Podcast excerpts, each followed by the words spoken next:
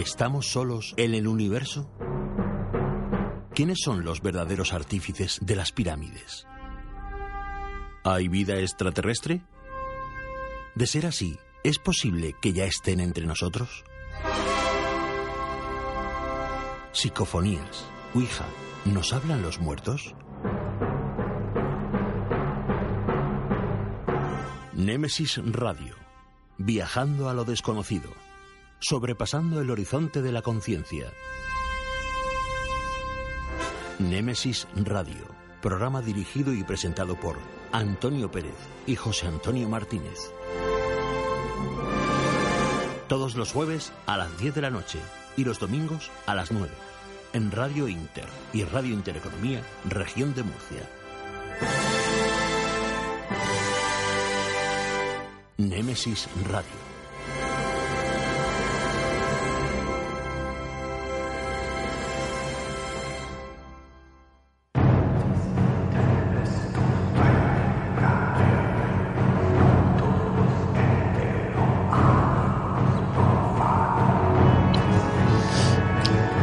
Buenas noches y bienvenidos eh, a Nemesis Radio. Entramos en tiempo de misterio en Radio Inter y Radio Intereconomía en la región de Murcia. Con dos horas por delante para compartir y disfrutar con todos vosotros de lo misterioso, de lo insólito, de lo extraño y de toda esa ciencia que a día de hoy sigue siendo de frontera. Gracias a los que nos estáis escuchando en este momento y a todos los que os descarguéis nuestros podcasts, que cada vez, y eso es bueno seguir diciéndolo, José Antonio, son más. Y ya sabéis, eh, os lo digo de vez en cuando y me gusta recordároslo. Si estáis ahí, estáis en el sitio perfecto. Quedaros con nosotros, no os marchéis ni cambiéis el dial, que os va a merecer la pena. Y si no, ya veréis ya.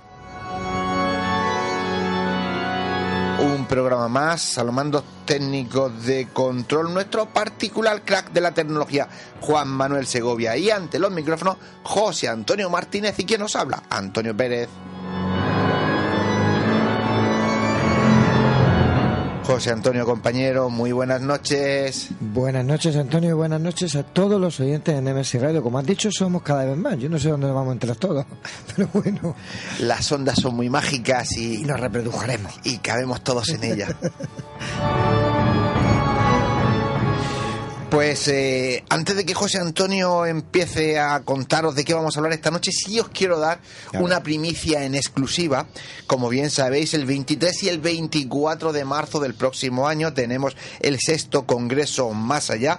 Anunciamos hace unos días que teníamos a Miguel Blanco, a Jesús Callejo, Lorenzo Fernández Bueno, Carlos Canales, Alfonso Sánchez Hermosilla, Hugo Semoloni y en un caso que nosotros investigamos este pasado verano en Cerler, que os va a encantar porque tiene resultados espectaculares, sabéis que tenemos la emisión de Espacio en Blanco en directo y como solemos decir, y, y algunos lo tomáis a broma, nosotros siempre buscamos dar un pasito más allá, ¿no? Pues para este próximo congreso vamos a tener la proyección del documental Expedición a la cueva de los tallos de Raúl Cabrera. Lo conoceréis por esos documentales que suele hacer él y que los firma como nómada.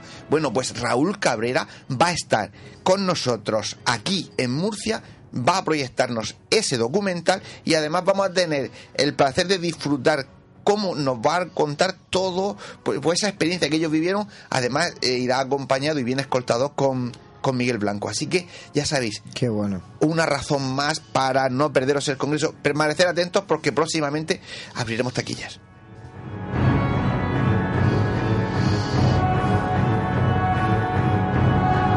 Y ahora sí, José Antonio, vamos con los contenidos del programa. Muy bien, pues esta noche tendremos a la doctora Lola Aparicio que nos hablará de las visiones de los moribundos.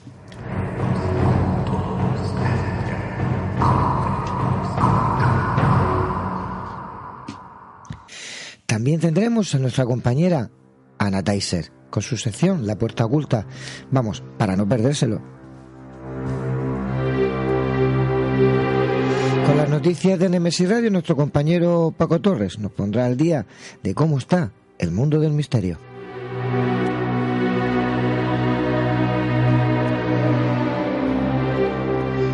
Hablaremos con José Vicente Yuste de cine de una serie española que está causando sensación. Estoy vivo.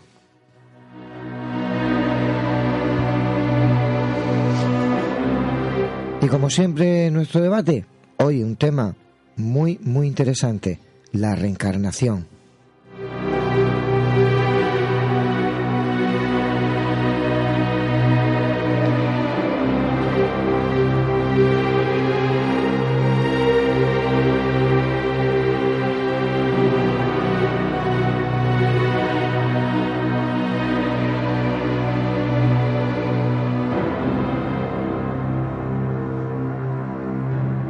Camino es largo y está a punto de comenzar. Con pinches de la noche. Poneros cómodos, agudizar las orejas. Que empezamos.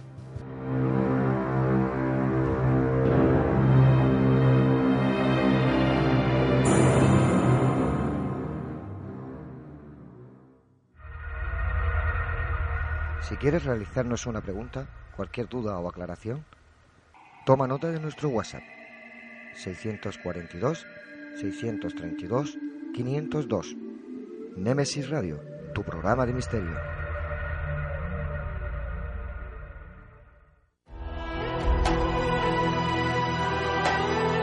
Están escuchando Némesis Radio con Antonio Pérez y José Antonio Martínez.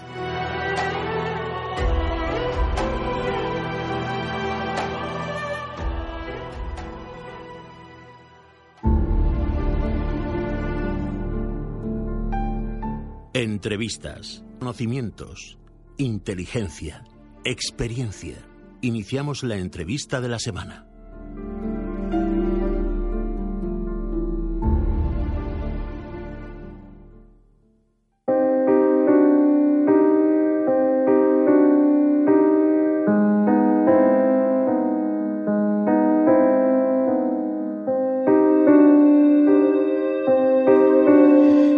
Noche vamos a hablar con Dolores Aparicio, Lola Aparicio, que es como todos la conocéis, es doctora en medicina obteniendo la licenciatura y posteriormente el doctorado con una nota así como cum laude en el Departamento de Psiquiatría de la Universidad de Málaga, curso de estudios de psicoanálisis individual y grupal, máster en hipnosis clínica, máster en medicina legal y forense, máster en gestión de calidad, trabaja de hace 30 años en, en, el Servicio Andaluz de Salud, donde presta sus servicios como médico de cabecera y en donde sus pacientes le han contado y compartido numerosas e increíbles experiencias.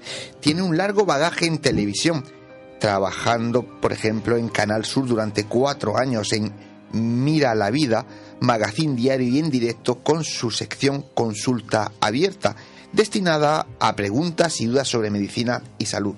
Desde hace años colabora en Cuarto Milenio y es una de las caras conocidas y reconocidas de la sección de gabinete de expertos del programa. Deciros que estará en el Foro ACE, que se celebra el próximo, la próxima semana, 7, 8 y 9 de diciembre en Nerja. Y ya aquí tengo que parar. Eh, Lola, muy buenas noches. Muy buenas noches, Antonio. Encantado de estar con vosotros, eh, los amantes del misterio, en tu radio. Encantadísima. Para nosotros es un placer que estés aquí esta noche y mirando un poquito, pues eh, toda la trayectoria que llevas, eh, la verdad es que la chuleta me la ha sacado más de, del foro hace, ¿no? Porque sé que, que con Ana Francisca, pues tienes una buena relación. Veo que dices que por distintas circunstancias te llevaron eh, al estudio de los fenómenos inexplicables eh, para la ciencia hoy en día. Eh, ¿Se puede saber qué circunstancias fueron esas? Pues mira, fueron circunstancias personales. En, cuando te llevan al misterio, o sea, eh, una, una, mente científica como, como la mía, que estudió medicina, que te eh, enseña mucho, mucho, mucho al método científico, a respetarlo, a estudiarlo, a, a, a trabajar con él y además es muy importante, ¿no? Porque mmm, la, la gente viene y pone la salud, su salud en, en tus manos y tienes que eh, preocuparte mucho del tema material y el tema físico, ¿no? Eh, pero llega un momento en que te das cuenta que hay, mm, hay, algo más que lo material. Lo material se nos queda muy, muy corto cuando queremos dar respuesta a otro tipo de preguntas eh, humanas desde el terreno de las emociones. Y ya no te digo cuando nos entramos en el terreno espiritual o nos hacemos las grandes preguntas. Eh, quiénes somos, qué, qué hacemos aquí, tenemos nuestra vida tiene un propósito. Si ahora somos alguien, hemos sido algo antes, ¿qué pasa después de, de, de, esta vida? Eh, esta conciencia y esta autoconciencia que tenemos, ¿la fabrica el cerebro o, es la mente igual al cerebro? Y todas estas preguntas se van haciendo pues por experiencias de, de tu vida, ¿no?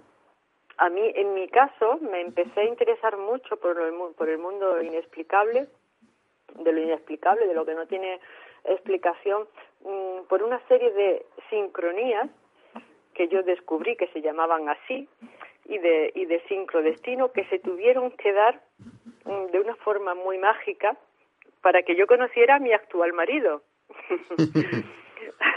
y es así, Antonio.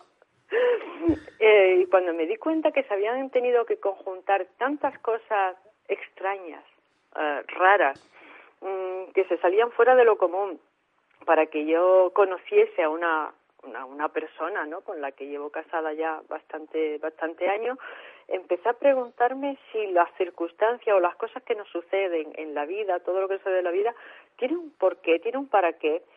Mm, hay algo más que el simple encontrarte con una persona o una simple casualidad.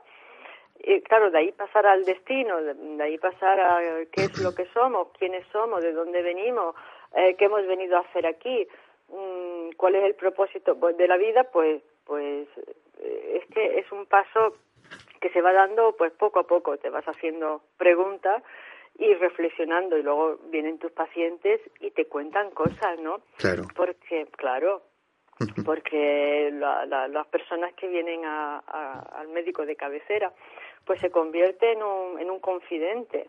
Cosas que no le cuentan a nadie, te las cuentan a ti. Eh, bien porque les preocupa o bien porque creen que tú le puedes dar una explicación a ciertos fenómenos que ellos han vivido y que no le encuentran explicación.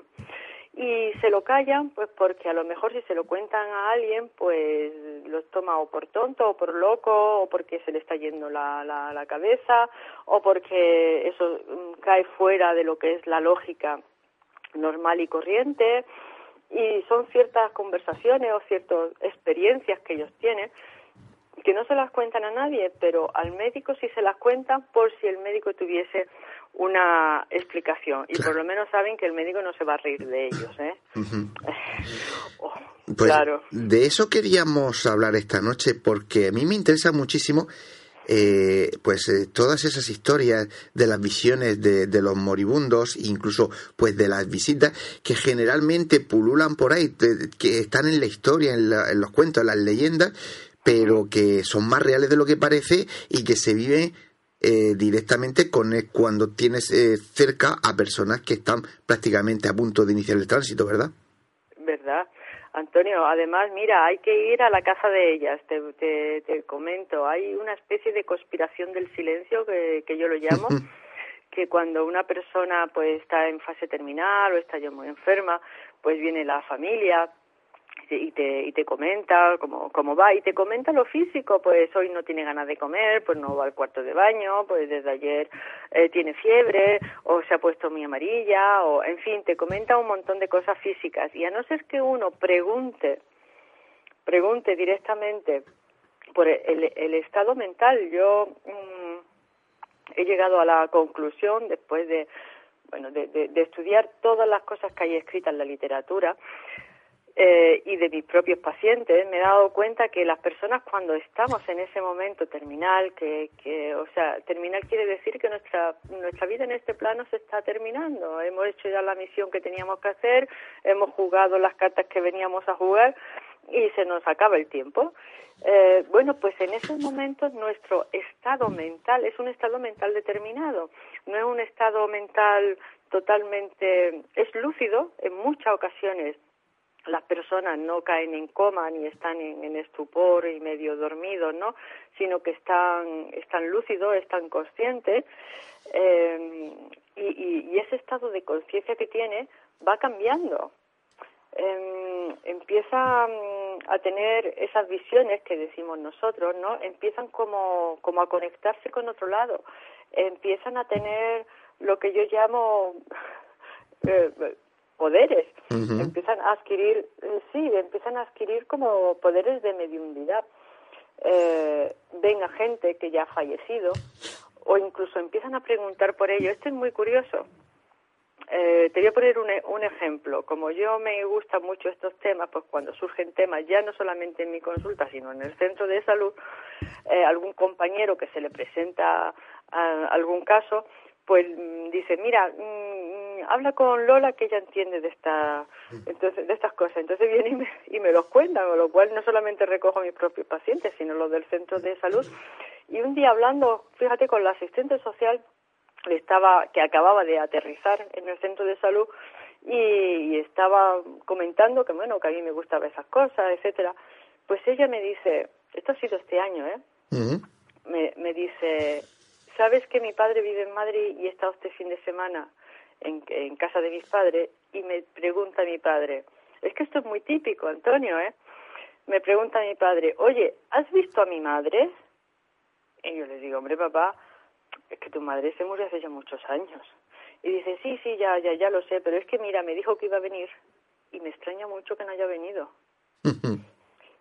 y, entonces, fíjate cómo cambia ese estado mental de la persona que está falleciendo o que está en estado terminado. O sea, cuando ya empiezan a preguntar, en la fase que yo llamo la llamada, ¿no?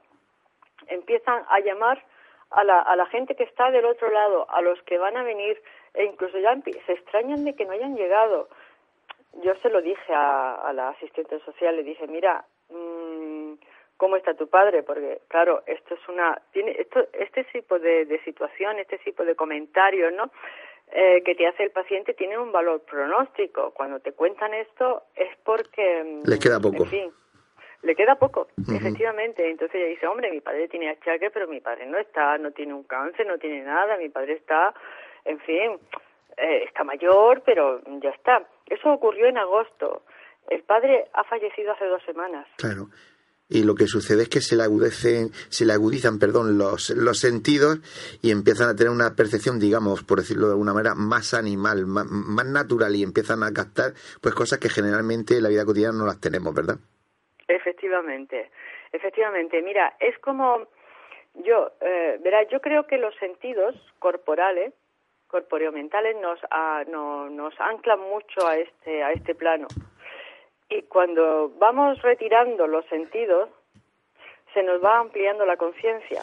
De hecho, hay cámaras de aislamiento sensorial en donde uno cae en, en, estado alterado de conciencia. eh, entonces, las personas cuando nos vamos despegando de este plano, pues vamos retirando los sentidos de este plano, nos, nos va interesando menos las cosas, eh, el último sentido que se pierde es el, el del oído, ¿no? Y conforme vamos eh, retirando los sentidos y además cuando ya nos quedan pues, eh, días, vamos a decirlo así, pues se da cuenta de que la persona está no en semicomatosa, pero sí es verdad que mm, está con los sentidos muy retirados, a no ser que la despierte, entonces sí te, se, se despierta o te dice algo, o sea, está en un ir y venir, como, como yo digo, y en ese ir y venir cuando, eh, que va retirándose poco a poco, cuando puedes hablar con ella o cuando está eh, consciente, te das cuenta de que, de que trae un trajín con, con el otro lado, eh, o te cuenta el sueño, o te dicen que hay ya alguien sentado ahí que la está esperando, pero con una coherencia y una lucidez eh, que se mantienen lúcidos hasta el final, ¿eh? Totalmente. Algunas veces, eh, y estarás de acuerdo conmigo, porque yo también conozco algunos casos que no es que solo haya una persona sentada en el sillón a los pies, es que vienen eh, a hacerle, el, digamos, el, ayudarle el camino del tránsito diferentes eh, personas que, ya han desaparecido y que son de su familia. Incluso en ocasiones, gente que ellos no saben que han muerto porque llevan enfermo en el hospital un poco de tiempo, esa persona ha muerto y, y, la ve con los demás cuando no sabe que esa persona pues eh, falleció días antes. Efectivamente, este este tipo de casos de porque mm, casi siempre, bueno, casi siempre lo, lo que ven son personas que ya han fallecido. Y el primero que empezó a investigar esto, que fue Sir William Barren en 1926, el primer libro que está Em, escrito destinado a este tipo de, cosas, de fenómenos, lesiones, eh, visiones en el lecho de muerte, pues eh, empezó a interesar precisamente por lo que estás diciendo, porque su mujer le contó que una parturienta que estaba muy muy enferma, la habían ocultado em, la, la muerte de su hermana precisamente para no aumentar el sufrimiento de esta mujer que acaba de dar a luz y tenía una gran hemorragia y estaba muy enferma, ¿no? Para no agudizar todavía más el sufrimiento y empezó pues a, ver gente de a, tener este tipo de visiones que yo llamo que es una dilatación de conciencia, es una expansión de conciencia. Yo creo que los planos están muy superpuestos uno sobre otro y cuando uno está haciendo el tránsito a otro plano, pues empieza a ampliar conciencia y a tener eh, poderes, como dices tú, de mediunidad y ve a la gente que está en el otro sitio, además interaccionan con ellos porque le hablan y ella o, él está hablando con el otro lado y se extrañó de que su hermana estuviera también allí. Eh, cuando la mujer se lo contó a William Barrett, William Barrett se interesó bastante porque, claro, eh, ¿cómo tú puedes decir, bueno, están alucinando, ¿no? Sí, pero ¿cómo, cómo puede tener una alucinación tan certera?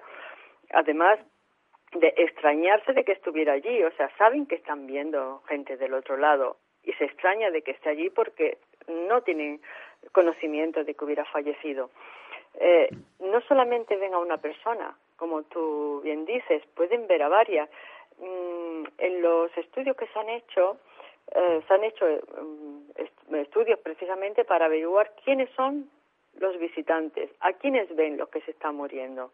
Pues mira, en, un, en una cuarta parte ven a los padres, especialmente a la madre, pero en un 17% ven a gente desconocida, que ellos identifican como seres espirituales.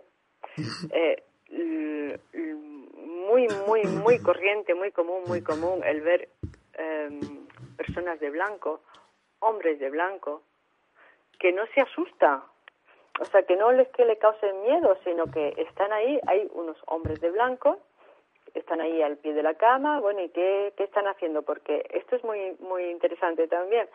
Cuando se le pregunta, mira, aquí hay dos hombres o, o unas personas vestidas de blanco a los pies de la cama o alrededor de la cama. Eh, ah, ¿Y, qué es lo que quieren? ¿Qué han venido a hacer? Pues me están esperando. Me están diciendo que, que, es, que ha llegado mi hora. Han venido a acompañarme. Han venido a decirme que no estoy solo. Esas son las respuestas que te dan las personas cuando se le preguntan. Cuando tú le preguntas a, a la persona que está en este estado eh, por qué han venido o qué es lo que quieren, entonces siempre hay un motivo. Siempre te desvelan el motivo y los motivos son el venir a avisarme. Eh, fíjate, Antonio, que cuando una persona, cuando eh, es muy conocido los fenómenos de, mm, de, la, de, muerte cercana, ¿no? De la experiencia cercana, a la muerte. Eh, que estas personas que se mueren de repente, ¿no? O sea, no como el que se está muriendo poco a poco y va dilatando la conciencia poco a poco y cae en ese área del tránsito que yo llamo a este plano intermedio, sino que de repente pues tienen una muerte brusca, una parada cardíaca y entran en esa área del tránsito del tirón. ¿Qué es lo que ven? Ven lo mismo. Ven exactamente igual. Ven, ven seres que habitan esa zona, ese área está habitada por seres. Por seres, fíjate que las personas de cuasi muerte, ¿no? La experiencia cercana a la muerte o las personas que están viviendo sus últimos días, nos hablan de vida, no nos hablan de muerte. Lo que están viendo pues siguen viendo vida, siguen viendo seres y eh, cuando se tiene una experiencia cercana a la muerte aparecen esos seres y esos seres que pueden ser la madre, el padre, un abuelo, los mismos seres que habitan en esta eh, en estos días en los días terminales, ¿no? En los últimos días de las personas son los mismos seres y te dicen, mira, no ha llegado tu momento. Te avisa, no, no, no, no ha llegado tu momento, tienes que volver ¿qué haces aquí? O te dicen que, que vuelva, negocias con ellos, no me quiero ir, pero bueno, te hacen entrar en razón, que no llega tu momento. Sin embargo, cuando eh, estás en periodo terminal, esos mismos seres te dicen, ha llegado tu hora. Eh, o sea, hay ahí como una serie de seres guardianes que nos avisan, tanto en un sentido como en otro. Sí, también hay eh, casos en el que eh, la persona que está terminal es consciente de que vienen a por ella y yo conozco algunos, no sé si te habrá pasado lo mismo, en el que eh, no le gusta nada a la gente que vienen y se echan como hacia atrás como diciendo no, no, que con esos no me voy, ¿no? Y la pregunta es, no, es que quien ha venido no... Es decir, que no siempre, no sé por qué razón será, eh, todos los que vienen son gente de su confianza y hay gente que no les gusta, o seres, o de luz, como le llamemos. Eh, pues mira, sí, eh, hay experiencias que no son tan agradables o no son tan tranquilizadoras, ¿no? Eh, y eso tiene mucho que ver con los propios miedos de la persona que va a pasar al otro lado. Hay una serie de circunstancias que pueden hacer que te tengas miedo a pasar al otro lado, bien por miedo al juicio, eh, miedo a, pues eso, a ser juzgada, remordimientos, eh, fíjate que las personas que están en, tránsito hacen una lo mismo que la persona que tiene una experiencia cercana a la muerte ve su vida del tirón entera en panorámica en un instante las personas cuando están haciendo el tránsito también hacen una revisión de la vida pero de a poquito a poquito. Em, y si has tenido mira yo tenía una paciente que estaba viendo a su hermano. No quería quedarse sola en la habitación por la noche porque veía a su hermano y el hermano, que esto también es súper típico, ¿no? Súper dentro del proceso, ¿no? Eh, le hacía gestos con la mano para que fuera con él. la estaba llamando en el, en el periodo que yo llamo el fase 1 del tránsito, que es la llamada. La estaba llamando. Eh, y, y ella estaba muy asustada porque no se hablaba con su hermano. Ella había cortado las relaciones con su hermano no, no, no se hablaba con él, el hermano había enfermado, no había ido a verlo al hospital, el hermano había muerto, ella no había ido ni al entierro y ahora ahí aparecía el hermano haciéndole gestos para que fuera con ella.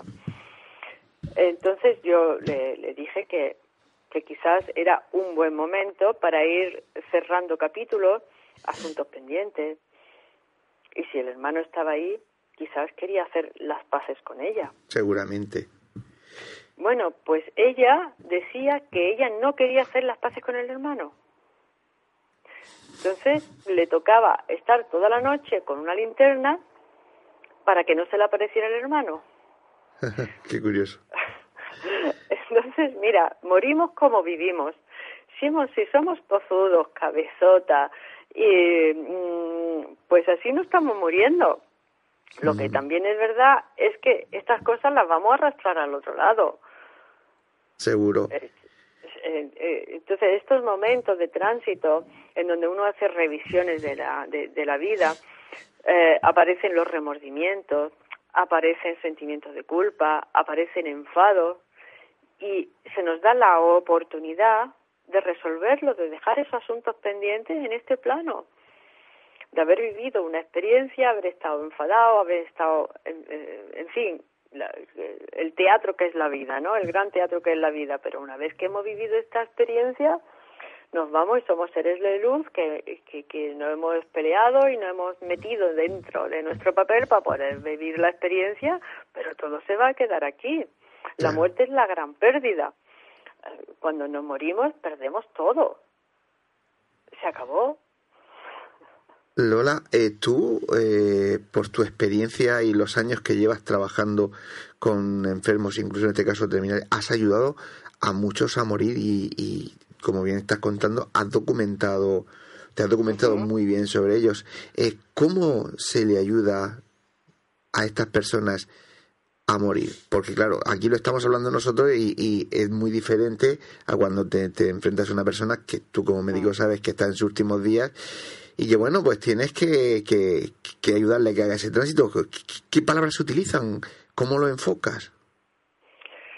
Pues mira, uno llega hasta donde los pacientes llegan, ¿eh? hasta donde ellos quieren llegar. Siempre, si tú les preguntas, ¿eh? para que sepan que tú estás al tanto de las cosas que le pueden estar ocurriendo, ¿no? Eh, si tú le, te voy a decir una cosa, uno acompaña al otro, como tú dices, ¿no? ¿Qué le dices? Uno acompaña al otro hasta donde tú mismo has llegado, bien porque lo has eh, estudiado, bien porque has leído, te has documentado, has reflexionado, has preguntado, te has curioseado. Eh, si una persona no sabe que estos fenómenos existen, pues no los pregunta y cuando aparecen se asusta, ¿no? Porque porque te estás dando cuenta de que esa persona le está quedando poco tiempo de vida.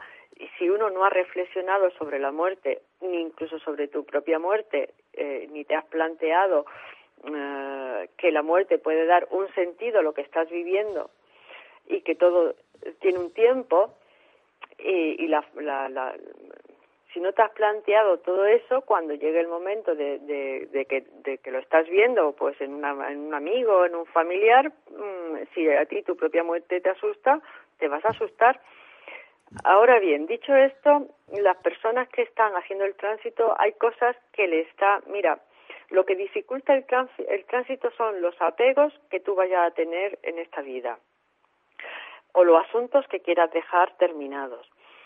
Si es temas materiales, mm, hay que ayudar a dejarlos resueltos. Si una persona empieza a, repartir, mm, que eso me ha pasado, ¿no?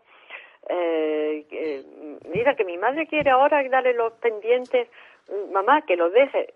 Pues no, si ella quiere, o sea, todas las cosas que le están apegando por los pendientes que se compró en no sé dónde, que ella le tenía mucho cariño y ahora quiere dejárselo a la nieta, en el momento que tú estás dándole eso a tu nieta, te estás despegando de, esos pendientes, ya no son tuyos, lo estás soltando.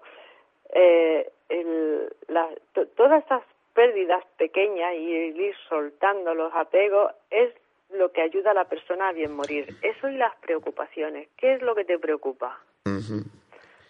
Pues, eh, perdona que, te, interrumpa un poco porque ya no nos va quedando prácticamente nada de tiempo y no quiero despedirte sin que nuestros oyentes, porque nos tiraremos hablando toda la noche, ya veis, nuestros oyentes escuchan que, que Lola sabe muchísimo y tiene muchísima experiencia. Todo el que quiera escucharla, que sepa que el próximo fin de semana del 7, 8 y 9 de diciembre va a estar en Nerja, en el foro ACE. Eh, Lola Aparicio, de verdad que es un placer y espero que vengan más veces porque tengo aquí a diferentes compañeros que están siempre están revoltosos esta noche, están todos escuchándote sin perder un detalle de lo que nos estás contando. De verdad que, que, que un placer, Lola placer también para mí contar conmigo cuando, cuando quieras, Antonio. Seguimos hablando de estas cosas y de, y de otras y de otras cosas que me queráis preguntar. Perfecto, pues muchísimas gracias y muy buenas noches y bienvenida a la familia de Nemesis Radio. Muchísimas gracias, bien hallada. Me encantado de estar aquí. Buenas noches. Buenas noches.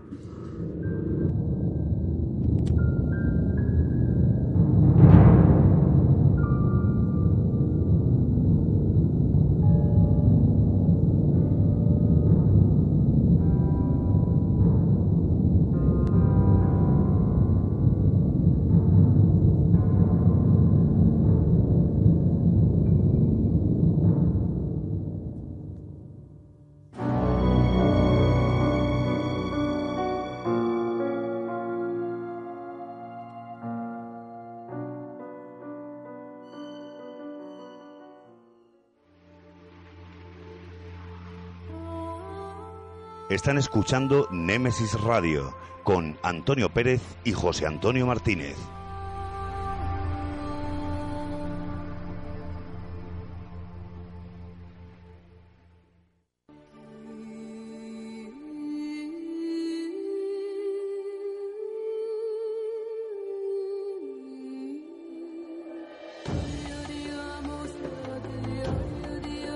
La puerta oculta el espacio de Anna Taiser. Secretos ancestrales, la vida y la muerte, otras dimensiones, realidades paralelas. Cruzamos el umbral hacia el otro lado. La puerta oculta con Anna Taiser.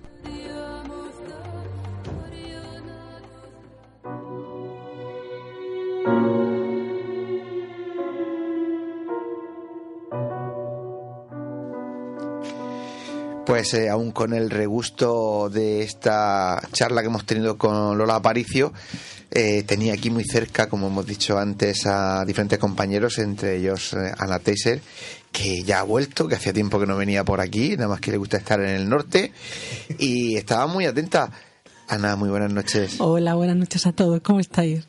Pues muy bien. Tú también te hemos visto muy, muy centrada escuchando. Sí, porque vamos, ha sido maravilloso escuchar a Lola y sentir que bueno que cada vez somos más los que nos atrevemos pues a abrir la puerta de, de, esas historias a las que asistimos cada día y la verdad es que ha sido un placer escucharla. Sí, porque la gente que lleva muchos años así peleando, descubrir que cada vez son más médicos y más gente la que se introduce y empiezan a reconocer que más allá de la ciencia reconocida hay algo que es inexplicado que no inexplicable. Es que yo me quedé cuando mi Ángel Pertierra empezó a decirnos eso, ya se me quedó, ¿no? Son cosas inexplicables, inexplicadas, pero no inexplicables, ¿no? Vamos a ver, en, nuestro entorno todos tenemos gente de todas las profesiones que, tienen experiencias y opinan, pues, y están un poco en nuestra misma ruta. Ahora también hay que ser muy valiente de tener, pues, una profesión de ciencia y decir abiertamente esto es lo que yo veo, esto es lo que yo conozco y este es el testimonio que yo aporto.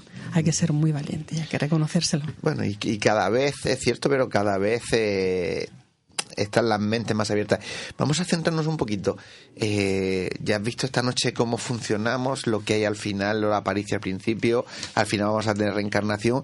Eh, cuéntanos cosas que yo sé que tú tienes mucho en el archivo. Muchísimo, sí. Yo os voy a contar eh, hoy eh, algunos, algunas vivencias personales con, niños que han venido a la consulta.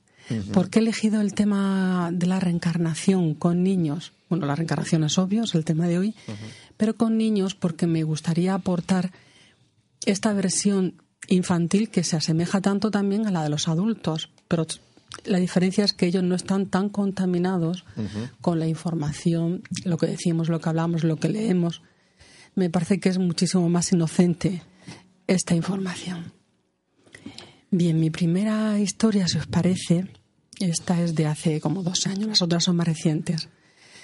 Es de un, de un niño que está, de un niño, no, de un chico de 23 años que estaba recibiendo, estaba enfermo, enfermo de cáncer de médula recibiendo quimio. Era, había tenido, o sea, había estado, era un proceso complicado, ¿no? Como todos estos, pero él ya estaba segunda vez hospitalizado, segunda vez, pues recibiendo tratamientos de quimio y muy duros. Una doctora que le atendía a él, una oncóloga, pues eh, estableció cierta relación más personal con él y dice, oye, pues a lo mejor te viene bien hablar con Ana. Ellos son de fuera, el padre y el hijo estaban en el hospital y me llamaron para venir a la consulta. Y este chico era muy consciente de su situación y lo que quería era saber por qué, por qué él con 23 años y sus padres también siendo muy jóvenes estaban viviendo ese proceso. Le dije que había una técnica que era la de regresión, y bueno, pues nos lanzamos a ella, muy valiente también. En la primera sesión, en la primera semana, pues empezamos la técnica, la pauta, la, regresión que yo practico no es bajo hipnosis, es en consciente, o sea, conciencia total y absoluta. El paciente sabe perfectamente lo que dice, lo que oye, está despierto siempre. Eh, fue muy curioso porque apenas iniciar la pauta de la regresión, él se vio a sí mismo cómo moría en una guerra. Y es muy curioso porque él, una de las situaciones que aún entendía era que desde que empezó a estar enfermo, sus amigos de toda la vida era como que no entendían la enfermedad y se sentía rechazado. Él se vio en una vida muy probablemente por lo que describía era la Primera Guerra Mundial, muy probablemente por el lugar donde describía, estaba muy cerca de una ciudad a la que él nunca había ido, me la describió y yo en esa ciudad he estado. Es prácticamente idéntico porque daba detalles de edificios que se mantuvieron después de la Primera y la Segunda Guerra, están todavía en pie. Y dice que, que bueno, que, que él murió porque habían tirado, eh, él vio que una bomba iba a estallar y él se tiró encima para salvar a sus compañeros. Él murió y sus compañeros se salvaron. Bien, pues quedó contento, quedó bien y quería volver a la semana siguiente. Pues su padre lo trae a la semana siguiente y dice que quiere seguir investigando con el tema de los amigos. Esta la voy a obviar para ahorrar tiempo porque no me parece muy significativa. A la tercera semana volvió y dice, quiero, quiero seguir avanzando, necesito, necesito saber qué me espera después. Porque me lo dijo con un par de narices, dice, ya sé que a mí me queda poco, pero no se lo he dicho ni a mi padre ni a mi madre. Y me dice, bien, vamos a adelantarnos. Me dice, venga, pues vamos, con mucho valor. Iniciamos otra vez la pauta de regresión, muy consciente, y me dice, estoy viendo delante de mí a un ser que no conozco, con los ojos abiertos, ¿eh? A un ser que no conozco, está iluminado, está lleno de luz, es traslúcido, una luz blanca, dorada, azul, y me está diciendo, escúchame y siénteme, sobre todo siénteme. Mira, esto es un teatro en este momento a ti te ha tocado el papel del actor que está enfermo. Y yo le pregunté, ¿y qué sientes? Dice, pues siento que ya no tengo miedo, ya no tengo que venir más. Por fin había conseguido lo que él necesitaba, perder el miedo a la muerte. Pasaron más cosas, em, los padres nos oyen, por respeto a los padres, pues voy a dejar que esto quede entre ellos y, yo y su hijo. Pero para mí fue, fue un aprendizaje tremendo porque una persona tan joven te puede enseñar tanto con ese valor, enfrentarse a lo que iba a suceder después. Cuando ya terminamos la pauta de la regresión, digo, ¿qué has sentido? Dice, una liberación tremenda. Yo sé que voy hacia la vida. Yo sé que voy hacia la vida. Dice, y es más, en el otro lado me esperan mi padre y mi madre de, de antes. Los anteriores. De antes. Bien, ahora os voy a contar una historia que también eh, esta es más reciente. Tenemos un niño, un adolescente que tiene, pues, está diagnosticado de, de un desequilibrio mental tremendo, casi repentino, y empieza a tener desprecio por su propia vida con intentos de suicidio atendido en el hospital de la Resaca, psicólogo, psicóloga, psiquiatra. Los padres, lógicamente, vamos a ver qué puede. Conocemos a Ana, vamos a ver qué puede. ¿Quieres ir a Ana que te haga a la consulta? Sí, sí, sí quiero. Venga. Pues empezamos también la pauta de regresión hacia atrás, hacia atrás. Y el niño, el chico este que es un adolescente, se va a una vida y me dice, están mis padres ahí. Y hay un ser de luz azul, amarillo, blanco, brillante, traslúcido, brilla por dentro y por fuera. Me cuenta que está viendo a su madre de otra vida, a su otra madre. Su otra madre. Dice que se suicidió, se suicidó, perdón. Se quitó la vida porque dejó de sentir amor por la vida. Estaba enferma y no lo pudo superar. Y él se quedó con esa impronta Dice, me, me equivoqué, me equivoqué, traje el recuerdo equivocado. Me equivoqué.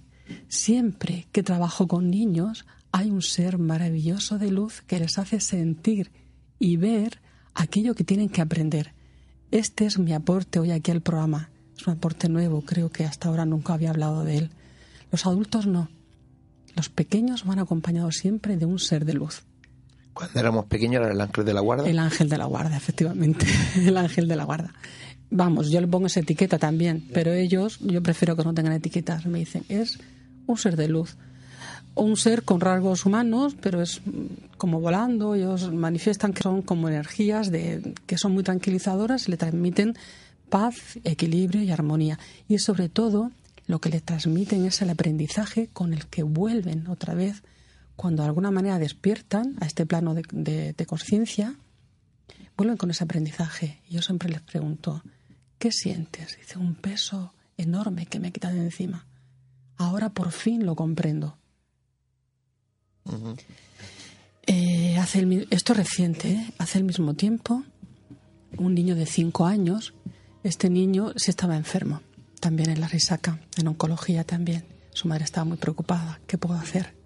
Porque el niño repetía continuamente, no te preocupes mamá, no te preocupes mamá, que allí en el otro lado me está esperando mi papá de antes, mi papá de antes. Y este niño, a pesar de que siempre eh, fue, bueno, hasta, hasta ahora era ese hijo único, siempre hablaba de su hermana. Este niño es de aquí, es de Murcia. Todos los que estoy contando son, son de aquí. Eh, este niño ya estaba mal cuando yo le, conocí. Ella insistía, decía, pero si es él, decía la madre, es el que nos da ánimo a nosotros. Y el niño, si lo vieseis, me parece que estaba enfermo, si no fuese porque no tenía pelo. Pero le decía, no os preocupéis, mamá, papá. Y este niño también me habló, con la madre delante, por supuesto, hay un ángel de la guarda, pero este niño ya tenía de alguna manera predisposición a utilizar esa jerga porque en la familia sí que se había hablado de eso.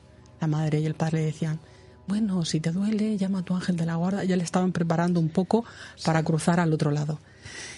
Eh, como no tenía abuelos, habían otros abuelos que estaban allí, de otros niños, eh, bueno, de abuelos con energía paternal, energía maternal, energía de abuelos. Habían otros padres.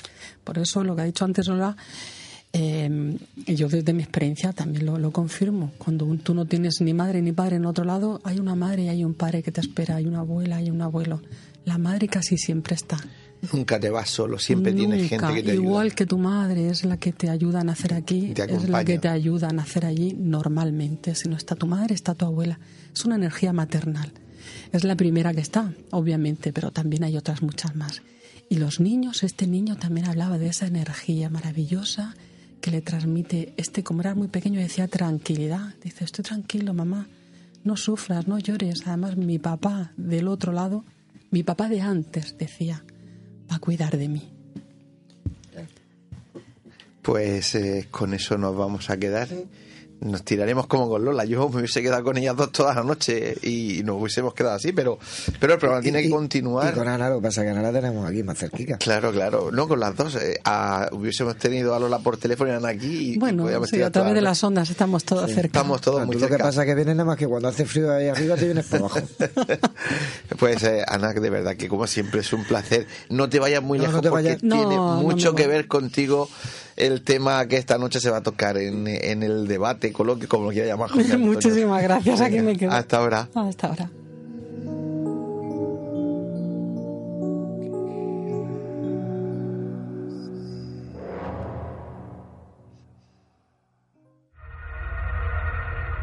Si quieres realizarnos una pregunta, cualquier duda o aclaración, toma nota de nuestro WhatsApp 642 632 502.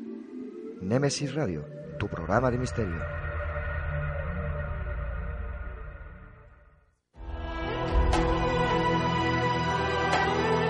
Están escuchando Némesis Radio con Antonio Pérez y José Antonio Martínez.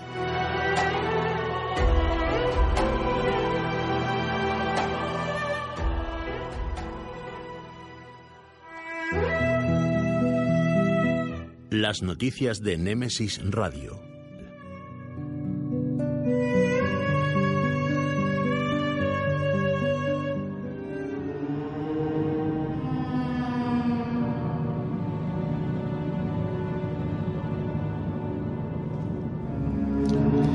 Paco, compañero, muy buenas noches. Muy buenas noches.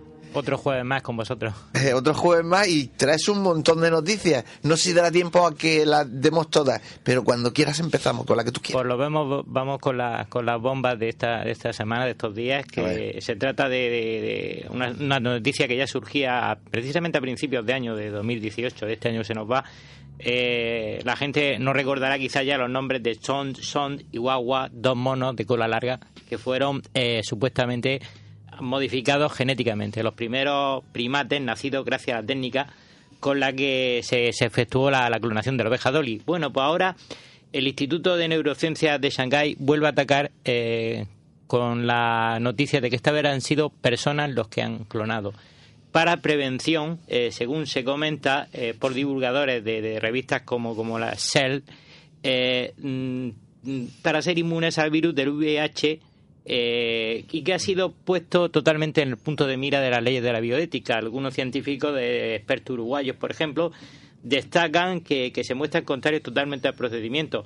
Hasta el momento no ha sido reconocido a nivel científico, pero en caso de que sea cierto, desde el punto de vista ético, la, la manipulación genética es algo inadmisible, dijo al periódico El País Raúl Lombardi, coordinación coordinador de la Comisión Asesora en Bioética del Colegio Médico de Uruguay. O sea que se ha rebasado la línea. Bueno, oficialmente, oficialmente es oficioso. Creo que es solo el, el, médico este, el que está haciendo supuestamente las pruebas, el que dice que sí que las ha hecho, pero no ha presentado, mm, vaga redundancia, prueba ninguna de momento.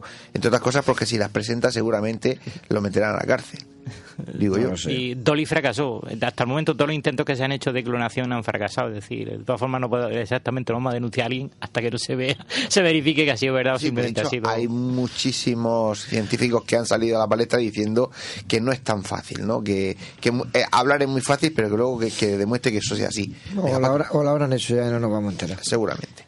Pues vamos con otra. Eh, por fin hemos llegado a Marte. Después del último intento fallido, eh, la sonda InSight de la NASA ya se ha posado y ha enviado esta semana pasada la primera imagen de la superficie.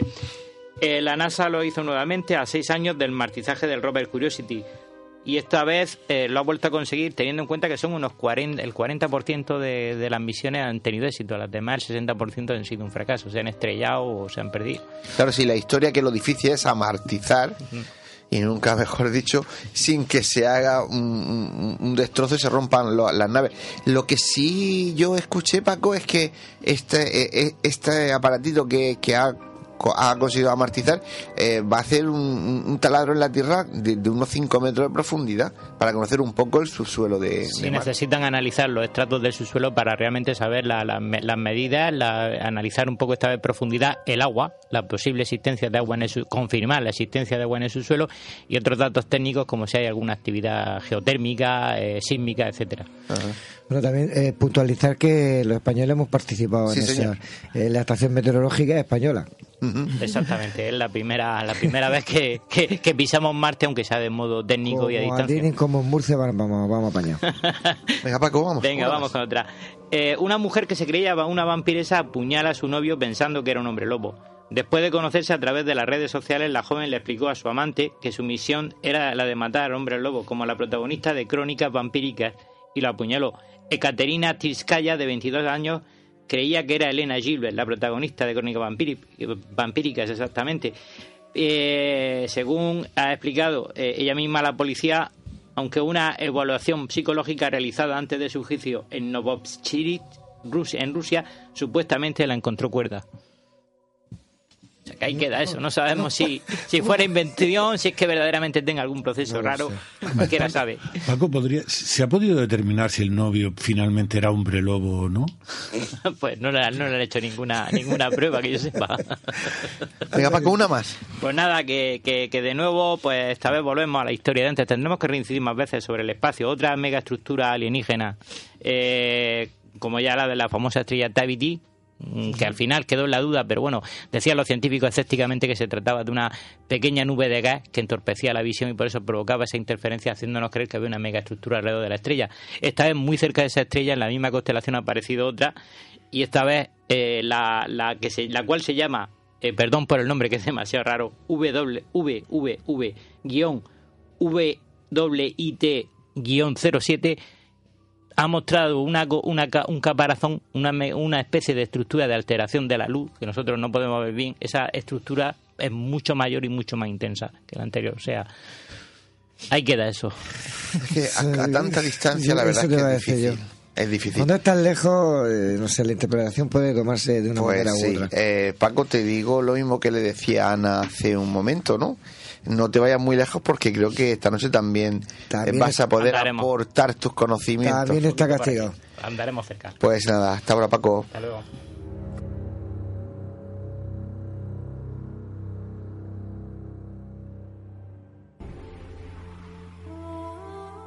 Están escuchando Némesis Radio con Antonio Pérez y José Antonio Martínez.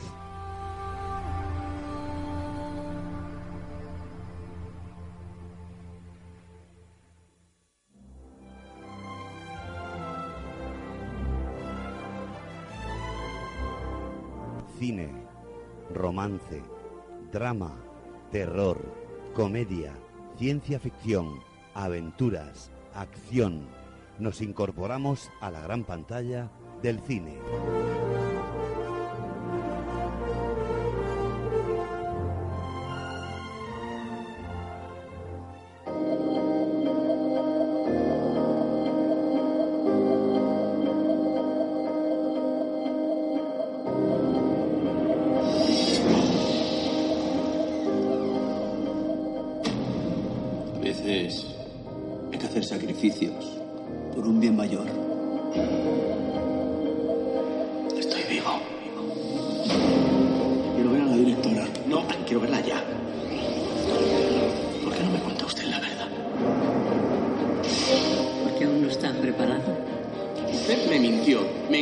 Cuando me dijo que este cuerpo no tenía pasado.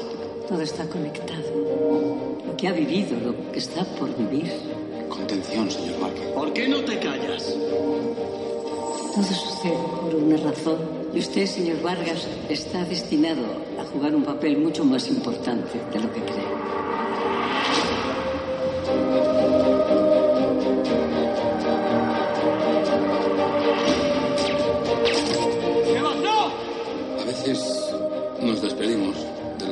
Personas a quienes hemos amado.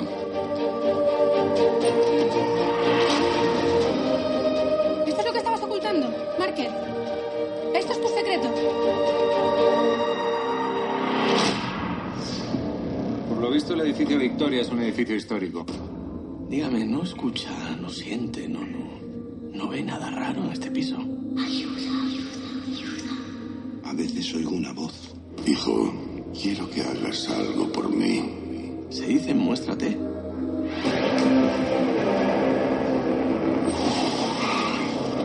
El mal ya está aquí. Va a comenzar a extenderse. Estos críos no son el mal. Son inocentes, suéltalos. ¡No!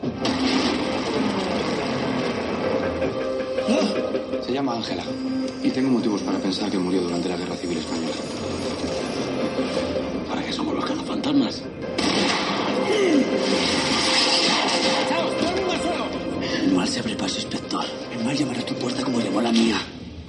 Llama a mi puerta,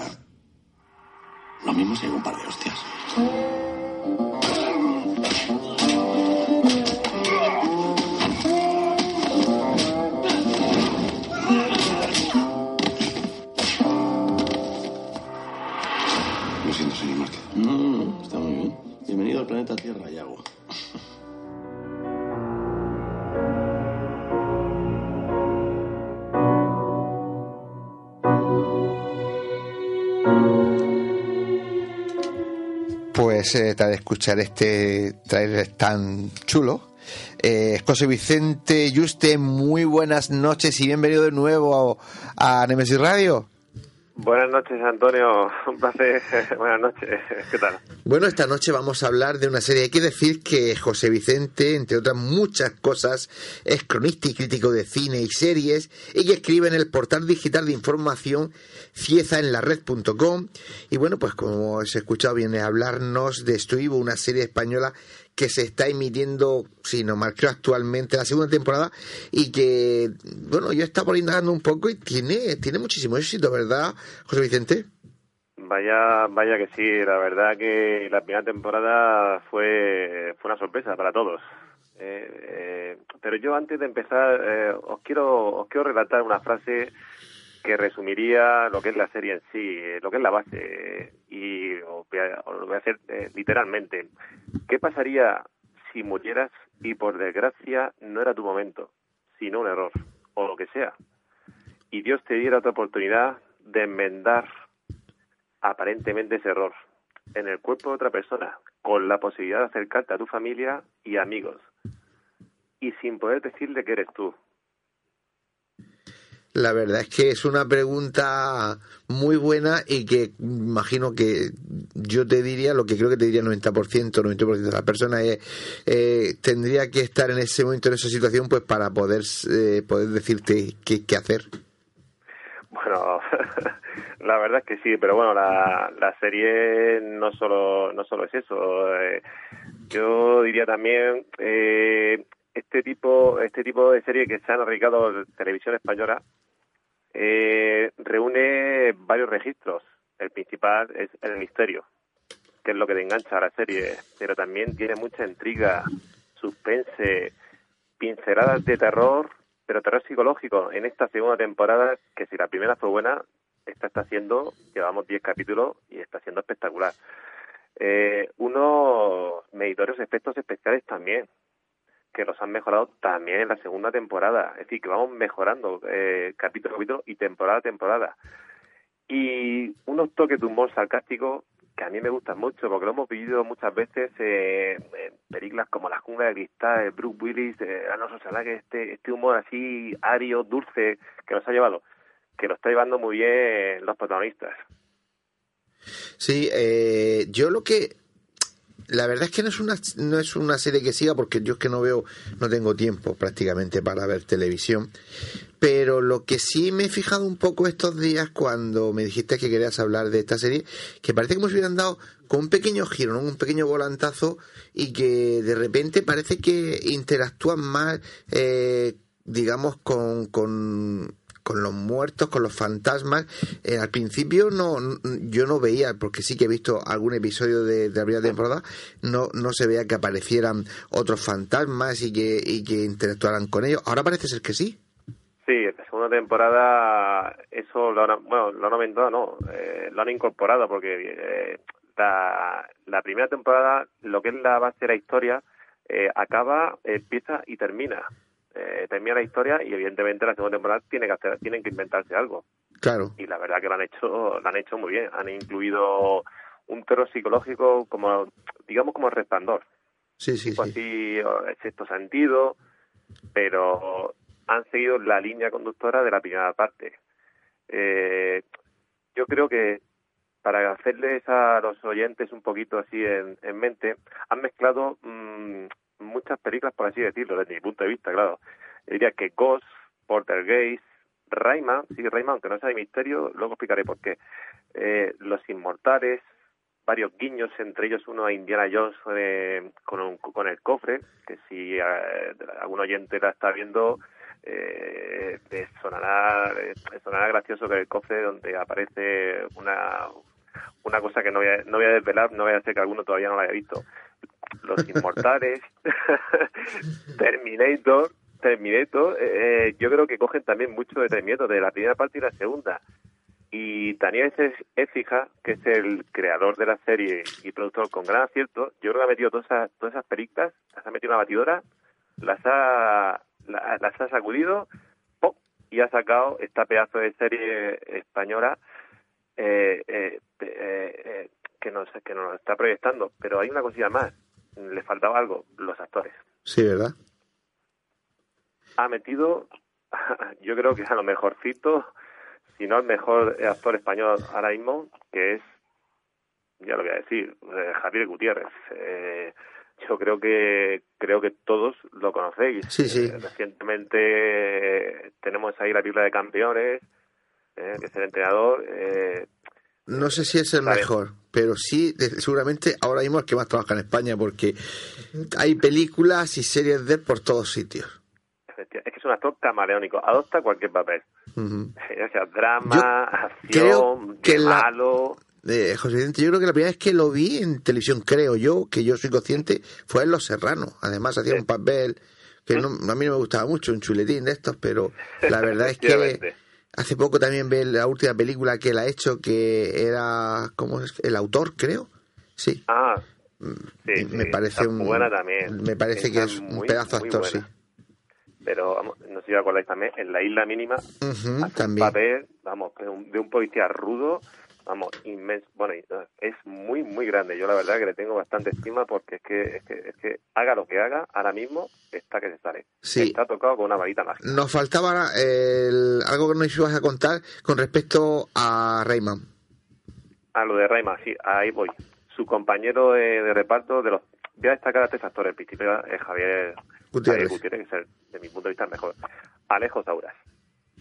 Alejo Sauras, que es el sobrino del señor Márquez, ese sobrino que que en un principio eh, tiene un papel de, de muy inocentón, muy pesado, pero que se le va cogiendo un cariño a lo largo de capítulo a capítulo, es muy, muy, muy grande. Vamos, ahí me está sorprendiendo y yo creo que está siendo una de las claves de, de la serie. El sobrino del señor Márquez. ¿Y por qué digo lo de Rayman? Porque siempre va con el mismo traje en todos los capítulos de la serie. Llevamos mm, 10, llevamos 23 ahora mismo y lleva los 23 con el mismo traje. Todo tiene una explicación, hay que verla, evidentemente. Pues claro, pues con eso nos vamos a quedar, Jesús Vicente. No nos queda más tiempo. Muchísimas lástima, gracias lástima. por venir Vaya, a hablar. estoy- me, me- me viene, es que esta serie está muy bien y me voy a despedir, se la recomiendo a todos los oyentes, ¿eh? Eh, porque no tiene desperdicio. Tengo la sensación de que queda claro que te gusta. Eh, sí, y lo intento transmitir porque hasta los niños, decía, a mis hijos también les gusta, decía, a los niños, es una serie para ver con los niños, para ver en familia, porque es muy familiar también. Pues con eso nos quedamos, que es un, tu última recomendación y esperemos que sigas viniendo a recomendarnos series y películas. Ya sé que eh, eres carico de traer, pero bueno, cuando juntamos las perricas de la hucha, pues te conseguimos que vengas, ¿vale?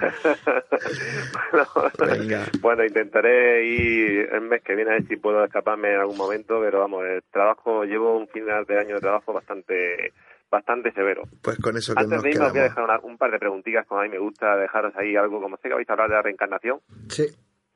Eh, algo rapidito. ¿Existe el más allá? ¿Nos creemos que muchos de nuestros seres queridos, una vez están fallecidos, nos acompañan y cuidan en nuestra vida? Pues mi respuesta para vosotros es sí, ahí lo dejo. Muy no me voy a bien. entretener más, me despido. Pues con eso nos quedamos, oye, y a ver si los, los oyentes se animan y nos dan su opinión, su respuesta, ¿vale? Venga, un saludo. Venga, un abrazo, noches. José Vicente. Hasta la, hasta la Venga, próxima. a todos. Chao, Venga, hasta chao.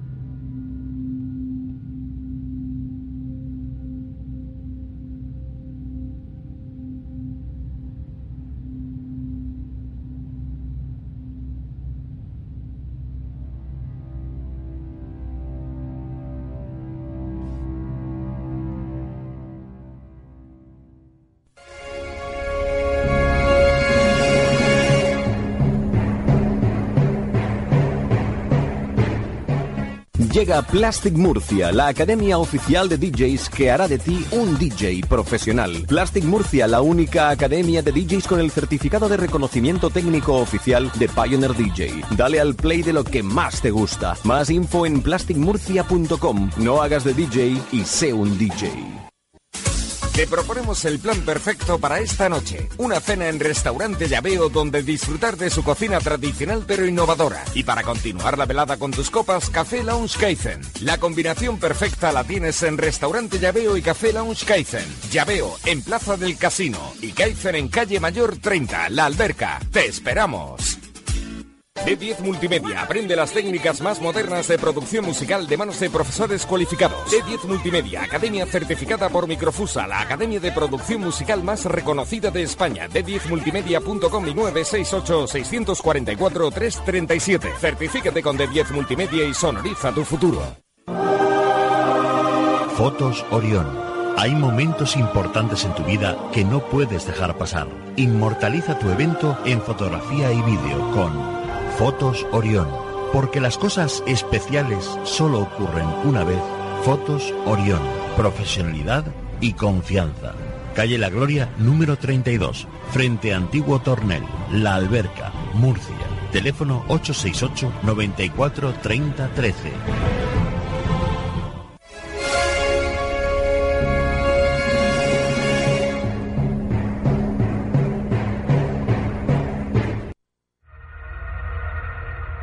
Si quieres realizarnos una pregunta, cualquier duda o aclaración, toma nota de nuestro WhatsApp 642 632 502. Némesis Radio, tu programa de misterio.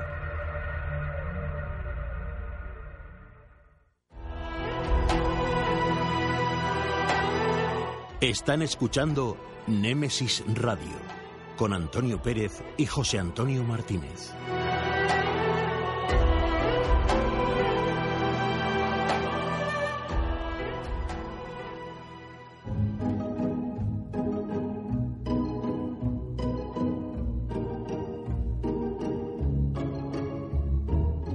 Tertulia.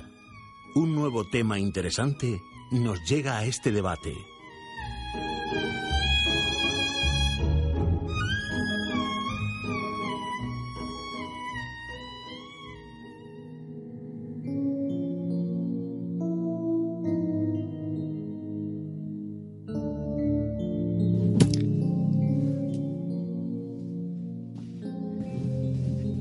Bueno, pues eh, hemos llegado a tiempo de debate esta noche, la reencarnación. Tras la muerte, ¿desaparecemos para siempre? ¿O nuestra esencia, alma o como queramos llamarle, se reencarna? ¿Hay pruebas que confirmen una u otra cosa? Nos interesa saber la opinión de nuestros contertulios que ya están rodeando esta mesa, pero también la de nuestros oyentes. Así que ya sabéis, eh, mandadnos a nuestro WhatsApp 642-632-502 vuestras opiniones y comentarios. Y José Antonio, la reencarnación. Ahí, Ahí lo dejan, ¿no? Ahí lo dejo. Bueno, yo creo que nuestros compañeros y contertulios que están aquí eh, esta noche, pues eh, van a exponer su- sus ideas. Eh, y como siempre digo, son más sabias que las mías en esta ocasión. Solamente que voy a cambiar un poquito el tercio. Voy a presentaros a todos esta noche y, y bueno, eh, luego diré quién va a hacer la, la introducción y, y de quién es esta noche la introducción, que para nosotros estamos todos expectantes a ver por dónde tira el carro. Antes de nada, Ana, buenas Hola de noches nuevo. y bienvenida de nuevo. Gracias de nuevo. Pepe Ben George. Muy buenas noches. Salvador Sandoval, buenas noches. Buenas noches. José Ramón Buenas noches. y Paco Torres. Buenas noches. Bien, pues dicho, presentados todos los contertulios, la introducción no la va a hacer nuestro amigo Salvador Sandoval. Pero la introducción es... Efectivamente, la voy a hacer yo. Además, lo voy a hacer con mucho gusto. Sí, señor. No he escrito yo la introducción. La ¿Quién? introducción ¿De es es de nuestro compañero José Ramón. Madre mía. Pero es que he tenido ocasión de leerla antes de entrar Ajá. y me ha encantado. Sí. Porque mm, yo eh, pido a nuestros oyentes que estén atentos porque es una intro poco convencional. Perfecto. Pues eh, cuando nuestro compañero Juanma te dé la música, es toda tuya.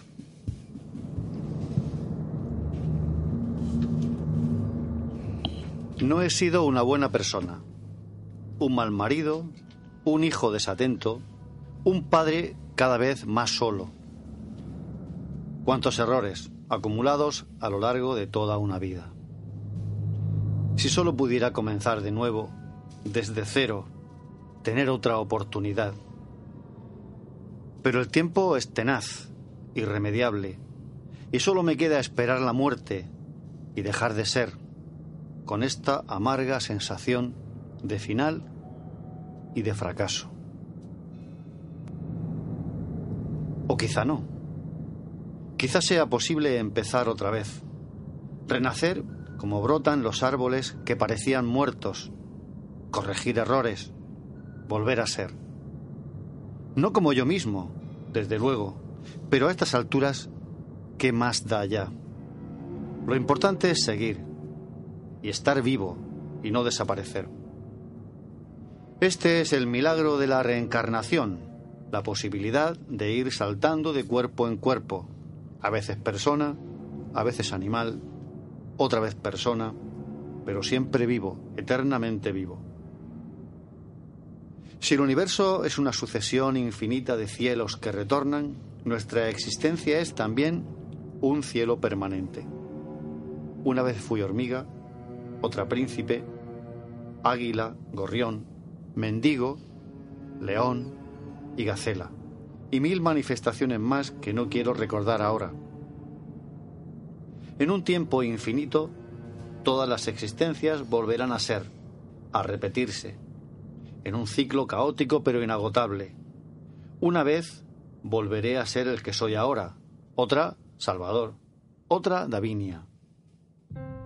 ¿Quién soy yo entonces? ¿La persona que soy ahora mismo o la que fui? ¿O la que una vez seré? ¿El águila o la hormiga? O quizá todo es lo mismo, una simple sucesión de lo idéntico bajo capas apenas diferentes. Un devenir que no sé si tendrá un final o si será eterno, y limitará nuestra existencia a una agotadora e interminable repetición de los mismos escenarios, de los mismos errores, de la misma y amarga insatisfacción.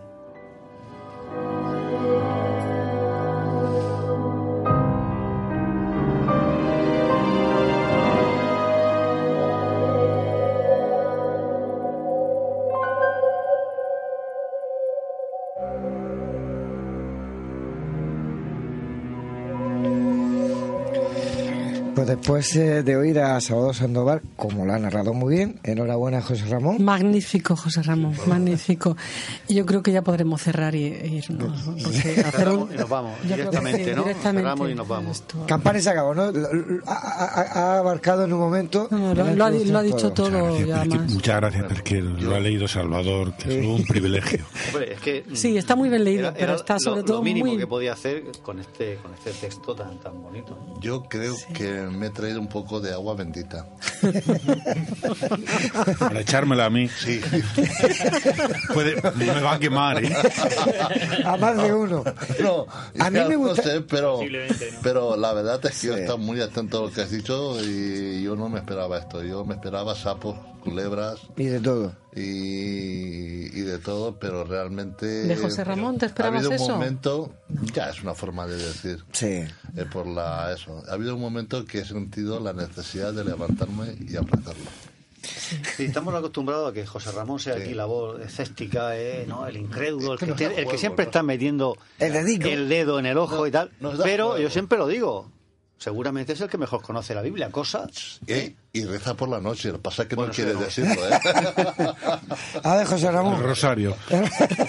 ¿Con Rosario? El rosario. el Ah, ah, rosario. él. Yo quería que era con Rosario. Bueno, yo, yo me gustaría, a mí me tenéis que convencer sobre la reencarnación, cuidado. Eh, soy una persona que, que de estos temas entiendo poco y yo os dejo a vosotros. Pero pensar que delante de vosotros tenía una persona que no que no cree mucho en la reencarnación. Yo no creo en la reencarnación. Tenéis que convencerme. ¿Por qué no crees en la No reencarnación? creo en la reencarnación porque, aparte de que supuestamente si vuelvo una vez y otra y otra, no me acuerdo de la vida anterior, es la respuesta de todo, ¿eh? es lo que dicen la mayoría. Si no me acuerdo de la anterior, ¿para qué, ¿por qué tengo que estar otra vez aquí? Es decir, es como eh, volver a empezar, pero empezar en blanco. Pues que me lo expliquen una vez y, y- y terminaré una vida. Claro, todos los libros nuevos se comienzan con páginas en blanco. Sí. Ya, ya, sí, está muy bien. Pero que no entiendo la finalidad de volver otra vez Tú, y, y no saber nada. tú en esta vida, te aseguro yo que las tres o cuatro veces que hemos hablado de reencarnación y no lo has entendido, has venido a no entender esto. Porque Claro, claro, yo- hemos explicado, hemos hecho dos Nada, nada, yo creo, yo creo que, aún no. que, eh, creo entender lo que dice José Antonio y, y, bueno, ya también lo ha dejado aquí eh, muy bien planteado José Ramón en, en la intro. Es decir, Sí. eh, al final de, de- de innumerables reencarnaciones, eh, ¿quiénes somos? O sea, ¿quién, quién soy yo? Claro. ¿Quién soy yo? ¿Es que no hay un verdadero núcleo de personalidad o es que, no sé, quizás es que mm, se desvela lo que uno verdaderamente es al final del proceso, cuando se han caído todas las capas, como una cebolla va tirando, va desprendiéndose de las capas, hasta que se ve el núcleo. Entonces, todo lo que vemos ahora mismo es pura apariencia y no sabemos lo que somos hasta que al final se desvele.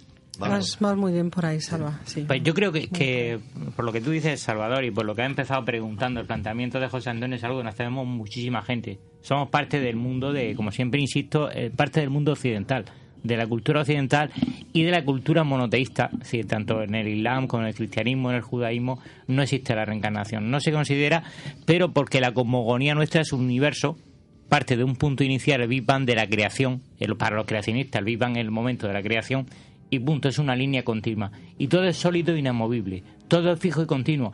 Sin embargo, el pensamiento, eh, la otra gran línea de pensamiento de este planeta, por decirlo de alguna manera, La oriental. el- el- la oriental, el no todo el politeísmo oriental es, es creyente de la reencarnación. Solamente en la India tenemos 2.600 religiones principales y más de 30 millones de, de- de dioses y santos. En Occidente sí que hubo creencia en la reencarnación, lo que pasa es que vino de, la- de- la India, porque en Occidente los griegos Sí, pero fue un momento por la En la reencarnación Sí. y la reencarnación también había. En Roma ¿eh? también había gente que creía en la reencarnación. Sí, creo que los griegos también llegaron. Pero, ¿verdad? pero es una creencia importada, ¿eh? O sea, Sí, no sí, básicamente fue la, creo que fue la ruta de la seda. Fue la ruta de la seda la que influyó en tantas costumbres, en tantas tecnologías y en tanto intercambio de ideas y pensamientos. Pero básicamente lo que quería decir es eso, que son dos corrientes principales. Yo como cristiano la reencarnación no la contemplo tan tan exhaustivamente como la contempla el hinduismo. Bueno, ahora, Sí, sí. ahora mismo tenemos el primer reencarnado, es Jesús. Jesús de Nazaret murió y resucitó. Se reencarnó en otra persona. Bueno, eso, Eso, eh, Eso es encarnación, no reencarnación. Él estaba en el espíritu con Dios al principio, según se, según se pone en, en- en el, cri- en el ¿Y cristianismo. tú dónde estabas antes de venir? No tengo ni idea. Pues igual que Jesús. ¿Dónde estaba antes de venir? En el mismo sitio que tú y yo y los que hemos estado aquí. Yo puedo, No, sigue, sigue, yo más o menos puedo explicar la reencarnación. Pero para que lo entienda yo, ¿eh? No, ya lo expliqué, ya lo he explicado varias veces. Eh, vamos a ver, se está hablando en esta mesa de que para qué queremos reencarnarnos si nunca nos acordamos. Es muy fácil, es muy fácil de saber por qué no nos, no, no nos acordamos. Yo siempre lo he explicado de la misma forma. Cuando un niño nace, eh, empieza sus primeros pasitos y lo primero que hace es ir a la guardería. Después va, El Salvador Lucha más puesto que yo, va a la, a la escuela de la infancia, va al primero de infancia, segundo, o la EGB, que yo tal, no sé cómo se llama ahora, eh, tal, y va haciendo unos estudios y cada año va haciendo unos estudios. Entonces, cada año puede aprobar todas las asignaturas y pasar al siguiente año, o bien se le puede quedar algunas asignaturas. Esas que se le quedan las podríamos hablar como no suspendidas, como dicen los eh, orientales. Podríamos estar hablando de un karma. El karma es lo no aprendido, yo no he estudiado, yo no he pasado por a mí, a mí me han suspendido y en la siguiente reencarnación yo llevo unas asignaturas pendientes y colgando de la eh, vida anterior. Y así, eh, un niño de cuarto de GB, cinco de GB o como se llame, pues siempre sabrá más que el primero. Y así sucesivamente vamos pasando hasta que llegamos pues a los estudios superiores y a la universidad. Y por cada año que eh, estamos yendo a, a la escuela, al instituto y después a la universidad, eso sería una reencarnación. Cada vez aprendemos. Porque la meta final es ser un guía, es ser un ángel. Yo llegué a la idea de la reencarnación porque necesitaba poner sentido de justicia en la vida y en el mundo, de, en, en mi entorno. Yo llegué a esa convicción, pero no te digo que pasado mañana encuentre otra teoría, otra filosofía y, y- y ento- y la sienta mejor que esta. A mí la, la reencarnación lo que me aporta es equidad, igualdad, sentido de justicia relativo. Yo siempre me pregunté por qué hay por qué yo soy tan feliz y por qué yo vivo tan bien y por qué otras personas viven tan mal. Y además de hacer algo por solucionarlo aquí y ahora, en esta vida, siempre me pregunté por qué. El tema de la reencarnación a mí me aporta ciertas respuestas. No todas, pero ciertas respuestas. ¿Por qué? Porque Vamos a ver, esto está fuera del sentido común. Sí que es verdad que parte de, o, o en todo, en su magnitud, es dogma de fe, te lo crees o no te lo crees. Pero se lo racionalizas, no vas a llegar a una respuesta concreta de, de- de fe, de creértelo o no, ¿entiendes? Necesitas también sentirlo. En la Biblia dice que nosotros somos hijos de Dios, que nacemos de Él y vamos hacia Él. ¿De qué forma plausible y posiblemente se podría explicar esto? No sé, José Ramón. Y bueno, eh, em, Ana ha puesto el dedo en una, en una de las cuestiones fundamentales, yo creo que en uno de los pilares básicos, de los dos pilares de la reencarnación, que es el que, eh, en definitiva, uno de los problemas que tienen que resolver todas las religiones, el problema más serio que tienen, que es explicar por qué existe el mal, por qué está el dolor en el mundo.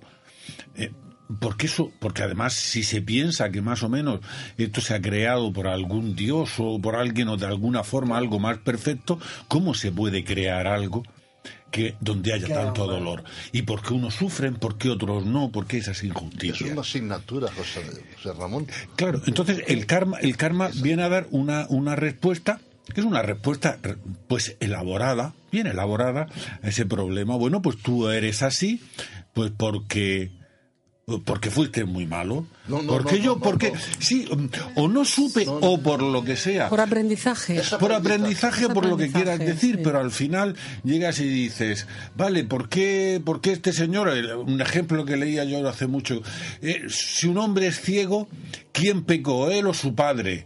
Y por lo visto los religiosos hindúes dicen, no, no, pecó él, él es el que pecó y en una vida anterior, y bueno. Pues eso le lleva ahora a ser ciego. Claro, aquí podemos avanzar con muchas más cosas. Eh, Por eso qué? Por- porque, un niño, 107 porque un niño tiene cáncer. Es que algo malo hizo en la otra vida. Ese niño, la verdad, es que qué bordesico fue que a los siete años le da un cáncer. Eh, porque los otros son, porque a, los, a esa niña la cogieron y se la llevaron de soldado en el Congo y la violaron y la pusieron luego a matar gente. Pues, pues, pues había sido súper mal en la otra vida. Esto es difícil, de mantener, esto es difícil de mantener, Tú me parece estás a mí, ¿eh? hablando, tú estás hablando de que por qué el bien y por qué el mal. Tú siempre estás hablando del mal. Ahora habla del bien. ¿Por qué hay tanta gente que no sabemos ni nombres y apellidos que está ayudando a tanta gente? Eso es verdad también. Y no sabemos ni nombres y apellidos, porque ese en esta vida ha venido a ser condescendiente, amable, afable, ayudar. Y el que ha tenido un cáncer, que no vamos a entrar ahí, o el que eh, realmente la niña que ha sido violada, quizás a lo mejor ella tiene que aprender a hacer lo que es eso para ser maestra al día siguiente. Eh, digamos en la, en la siguiente reencarnación. Puede ser tú, puedo ser yo. Yo he sido mujer, he sido hombre, he sido bueno, he sido malo, he sido esto. Y poco a poco la vida te va deparando lo que es un aprendizaje. En un curso de bachillerato tienes 8, 9 o 10 asignaturas y en ese año tú vas aprendiendo pues todas esas asignaturas y las que te quedan pues para la siguiente vida. Pero ¿cuáles son las asignaturas? Entonces, sí. Las asignaturas son... Pues mira, la hambre, primera fundamental es aprender a perdonar. La primera. No estoy de acuerdo. La compasión, el No perdón. estoy de acuerdo. Eso es, eso es buenismo. Yo no creo que sea buenismo. Buenismo. Yo creo que si tú aprendes Aquí a perdonarte a, ti ser- mismo, Aquí aprendes a ser bueno si te toca, y en la siguiente criminal, y en la siguiente pobre, y en la siguiente rico, y en la siguiente mujer, y en la siguiente. claro, se esto, supone que tienes que vivir todos tal. los aspectos. Claro, para ser, para ser un profesor, Ana. Tienes que vivir tienes que todos los aspectos carrera, del ser humano. Estamos aprendiendo a ser seres humanos. Venimos de otra dimensión y encarnamos aquí para ser seres humanos. Pero las respuestas a las preguntas mm, ancestrales no las tiene nadie, no las tiene nadie en la Tierra. Son todo suposiciones, absolutamente todo, y creencias. Nosotros creemos que la, la reencarnación, o yo por lo menos pienso que la reencarnación puede aportarme muchísimas de esas respuestas, no todas. Yo tampoco concibo al ser humano como el, el maligno de la creación, pero es verdad que nada más que tienes que ponerte a ver la tele un rato y, y lo ves, lo ves, ves la parte más oscura del ser humano, Y la más buena. Y- pero también ves la maravillosa y la más buena. Como las dos partes de la Claro, verano, exactamente. invierno, Somos seres claroscuros, estamos llenos de sombras, pero también llenos, Llenos. plenos de luz. Claro, antes Pepe ha usado el símil del, del estudiante, de hecho de quinto de GB, te has quedado un poco atrás, ¿eh? Lo de GB hace ya... De GB somos tú y yo. Te tiene- te No, no, no, los míos son te tienes- bachiller, bachiller, te tienes que actualizar un poco. Bueno. Es verdad, tú eres... el, el- el niño, el, el alumno que va pasando de curso, va aprendiendo una serie de asignaturas, va adquiriendo una serie de conocimientos, pero es el mismo todos los cursos y es consciente de que los va adquiriendo. Si ese niño, No, no, no, un momento, un momento. si ese niño llega a junio y suspende tres asignaturas, se tiene que presentar en septiembre, pero él es consciente de que ha suspendido porque no se las sabía y sabe que sabe dónde están sus errores y sabe qué es lo que tiene que corregir. En el caso de una reencarnación, ojo, yo no me, me opongo a la doctrina de la reencarnación, yo simplemente no lo sé. Vas bien, O sea, vas no lo sé, no tengo ni idea, ¿eh? sinceramente. Ahora respondo. Pero en el caso de las reencarnaciones, se supone que estamos aquí para aprender, porque el karma mm, es así, es decir, tú vienes a aprender las lecciones que la vida te va ofreciendo por errores que tienes acumulados del pasado o de otras vidas, ¿no? ¿Dónde están esos errores? si- ¿dónde está la conciencia que sabe qué es lo que tiene que aprender y qué es lo que tiene que corregir? Que esa es, Bien. esa es mi duda. Lo que ha dicho, lo que ha dicho José Ramón. ¿Qué? Es lo que ha dicho él. Unos vas a ser mm, buenos, otros. Bueno, espera, tú, antes de que me líe. Vamos a ver. No, no, no, porque tengo la respuesta para los Ah, dos. venga, venga, venga. Un niño, como tú has dicho, llega junio y sabe las que se han quedado para septiembre. El problema de, lo- de la reencarnación es que el niño en junio muere. Muere. Y nace en septiembre. Pero sigue siendo el mismo. Pero sigue siendo la misma alma, en Pero otro no cuerpo, pero no en sabe lo otro. que tiene- pero no sabe lo que tiene que No, recuperar. no, no, no, porque eso se queda grabado. ¿Dónde? Sí sabe. No, no lo sé. Sí sabe. Pero No es lo que sé. No solamente hay una conciencia ni un cuerpo físico. Es Se que el ser humano está conformado por muchísimos cuerpos de luz, muchísimos Claro, cuerpos energéticos y muchos planos de conciencia. de Mm. Pero claro, todo esto nos puede llevar a confusión escuchando, escuchando, porque uno aprende escuchando e intenta aprender escuchando. Y cuando escucha, vosotros comentamos muchas veces investigaciones de una psicofonía en tal sitio, investigaciones de una casa con paranormal, donde hay actividad paranormal. Bueno, la teoría es que hay un alma ahí en pena residiendo en esa casa que está muerta, no sabe que está muerta. Todo eso en apariencia entra en contradicción con lo que estamos hablando. No, o te, sí vas, te mueres, te vas al otro barrio y tienes que volver aquí y resulta que te quedas en otro barrio bululando. Pero te quedas sin cuerpo físico, te quedas atrapado. O sea, eso ya lo tienes que Todo- aprender, todo no claro casa que con sí. todo, ¿eh? Ya- Cuidado ya con esto que todo no casa con Ya todo. volverás en otra parte y en otro cuerpo. Pero no estarías pululando ahí en el más allá. ¿Por qué no? ¿Pero por qué no? Estás en la sala de ¿Pero espera, no? pero te has equivocado. Claro. Estás en, mira, estás en el... Iba a decir en el limbo, el limbo son los niños. Estás en el purgatorio. El niño, eh, son los No, no no, natos. no, no, el limbo es para los no natos. Sí, los- y- los- sí, estás en el purgatorio. Ya. Y luego estás en lo que ellos llaman el bardo también, que es lo mismo. Entre la muerte y la reencarnación hay un espacio que ahí estamos- estamos todos esperando. Es como el que coge el número para sacar la carne. Y luego tú eliges voluntariamente la familia, qué es lo que quieres El aprender. el más allá también es un espacio de evolución, se sigue aprendiendo. No solamente cuando bajamos aquí, ahí también seguimos aprendiendo.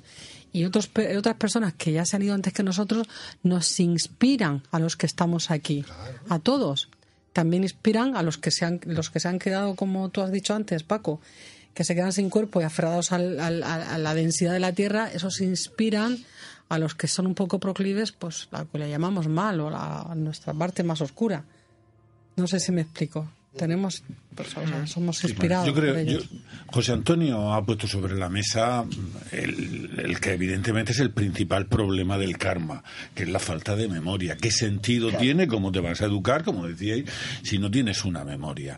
Y realmente transforma el karma de ese principio educativo, pues, pues la verdad es que una mera venganza. A, una- a un mero castigo, tú te has portado mal, pues en la otra vida, pues espérate que te vas a, no enter- es te que vas a te enterar, de- portado te vas a enterar No, de no, lo que no, viene, no te es vas a así, no enterar es de lo que viene, Que no es que salvo, portado mal. salvo, salvo, No es así. salvo que acudas. Ya, ya con lo del karma estamos hablando, eh, estamos entrando en terreno esotérico. Para además intentar explicarlo sin que sea un castigo, ya el esoterismo tiene que llevarse y la fe se tiene que llevar al límite. No, no, Eh, no. un ejemplo de karma, mira, un ejemplo de karma. Por ejemplo, eso yo lo he vivido muchísimas veces. Padre, madre con muchas hijas. Sí. Por lo menos tres hijas, tres y más. Estoy cansada de verlo repetidamente. Vienen las hijas a la consulta, quieren hacer regresión, quieren saber por qué de repente eh, no, no se llevan. Y, y es algo como una ficha matemática. Tienen regresiones, no se conocen entre ellas y tienen visión de vidas anteriores en las que el que hoy es su padre, el que hoy es su padre, fue alguien que se, se portó de forma nefasta con las mujeres, o fue esclavo o tuvo muy mal, ¿no? ¿Cómo se recupera eso kármicamente? Pues teniendo a las mujeres en tu familia y a partir del amor, del perdón, del cuidado, siendo el soporte para que esas mujeres crezcan en todos los sentidos, de alguna manera hay un reequilibrio kármico, hay un aprendizaje. ¿Qué pasa? Que si ese padre recupera la memoria de otra vida, va a ser cruel, va a ser maltratador, va a ser un ser nefasto para sus hijas y está repitiendo la historia. Vale. Ahora yo voy a plantear. no sé si me explico, no sé. Ahora vamos a rizar el rizo y te doy paso a ti, Salvador. ¿Y por qué me tengo que reencarnar, como dicen, en un animal o una planta? No, no, no, de eso no, nada. de eso nada, eso no. De eso nada. Salvador. De eso nada. Es evolutivo, es, Es es evolutivo, no evolutivo. Yo no sé si la idea que me estoy haciendo de la reencarnación y los que sabéis de esto más, pues me gustaría que me corrigierais si no es así, pero yo tengo la impresión de que la reencarnación es como el purgatorio de los cristianos, pero en la tierra y además por capítulos. Sí, señor. ¿Puede ser eso? Está muy- yo creo que lo has definido muy bien. Es eso, ¿no? Y, y por capítulo. Yo, vamos a ver. Igual, ¿eh? Es verdad. Eh, mm, a mí hay otra duda que me genera la reencarnación. Y ya digo, no, mm, es quizá exista la reencarnación, ¿eh? yo no, no lo sé. No, no, no tengo ni idea. Yo creo que, yo Pero a mí, mm, pensando sobre ello, pues a mí me, me- se, se me ocurren o me suscita una serie de dudas este, este, este pensamiento. Vamos a ver, igual que me parece una mm, desproporción bárbara el infierno eterno para una existencia como la humana, un ser tan frágil como un ser humano, un, ser temporal con un castigo eterno, me parece una desproporción mm, bárbara. Exagerado. También, también creo que el, el- precisamente por esa fragilidad del ser humano nunca será capaz, por sus propias fuerzas, por muchas veces que se reencarne, por muchas vidas que alcance, que viva, jamás será capaz de perfeccionarse por sus propias fuerzas. Es imposible. Somos tan frágiles, somos tan frágiles que ya podemos estar viniendo aquí reencarnándonos las veces que queramos y en lo que queramos pero esa perfección que se requiere para acabar con el ciclo de reencarnaciones, nosotros solos, por nuestras propias fuerzas, no se puede alcanzar. Por eso es el mito de Sísifo lo define perfectamente. Estamos empujando una piedra a lo, a lo alto de, de una montaña, eh, parece que estamos a punto de alcanzar la cima, la piedra, que en nuestra vida se nos va otra vez para abajo, porque no podemos con ella. Bueno, esos son... Sí, pero no solo puntualizar un pequeño detalle, que no es tan pequeño, pero no quiero no quiero ti- tirar ningún iceberg encima de la mesa, pero hay una cuestión precisamente por lo del mito de Sísifo, una de las cosas que más detesta en nuestra sociedad esta última década y que está haciendo que abandonen el cristianismo, el catolicismo, cualquier ismo, eh, eh, pero lo que está provocando es que todo estaba hasta ahora sujeto en manos de Dios. Nos resultaba terrible, como seres humanos pensantes, eh, y yo soy bastante darwinista por esa razón, eh, que, que parece que todo depende de la culpa, todo lo que nos pasa en este mundo, el que muera una persona en una guerra, el que caiga un meteorito mañana y nos pueda aniquilar medio planeta o casi exterminarnos, eh, parece ser que, que nos daba rabia, nos daba una mala afección, es decir, una negatividad enorme. Pero claro, al escapar a otras religiones orientales, la reencarnación no está demostrando lo mismo, que todo lo que me pase está sujeto a las normas de Dios o a las normas de los dioses. Es decir, volvemos a caer en la retórica, volvemos a caer otra vez en el campo de la retórica de es que esto te- tiene que pasar porque tienes que aprender esto, que tal. No hay cierto grado de entropía, no hay cierto grado de accidentalidad en el universo. Yo no estoy de acuerdo con eso en absoluto. Eh, Pepe, y ahora después Ana. Vamos a ver, Salvador, aquí lo que hay que partir es que tú antes de nacer, antes de nacer, tú eliges qué es lo que quieres ser, familia, lugar, para llevar a cabo tu aprendizaje. Ojo con esto. Y a partir de ahí podéis entender lo que es la reencarnación. No es la pobre niña, ni el pobre rico o el que va mendigado. Es que él ya lo eligió. Y eligió familia. Porque hay familias que empujan al estudio, y hay familias que empujan al trabajo, y hay familias que empujan a la droga, hay familias que empujan a los... Es que es un abanico tan grande para poderlo entender. Y entonces hay que entender la reencarnación, que es, son aprendizajes, lugar, familia. Lugar y familia. Y con respecto a la piedra, puedo entender que desde la zona de aquí, de la materia, la filosofía de la piedra, la filosofía de todas las filosofías, esto es una filosofía superior, que hay que entenderla de esa forma. No es religión. Por eso las religiones, Paco, están cayendo. Y el otro día entramos en un debate que José Ramón puso la mano en la llaga. Y dije yo, me siento Dios. Cuando dijiste, por esa regla, entonces podemos llevar un gene a otro planeta y reproducir allí terrícolas. Pues mira, el principio de la creación del hombre y de la mujer. Y nosotros somos el cuento que siempre he contado, los dioses que estamos aquí y vemos la evolución de aquellos que hemos creado.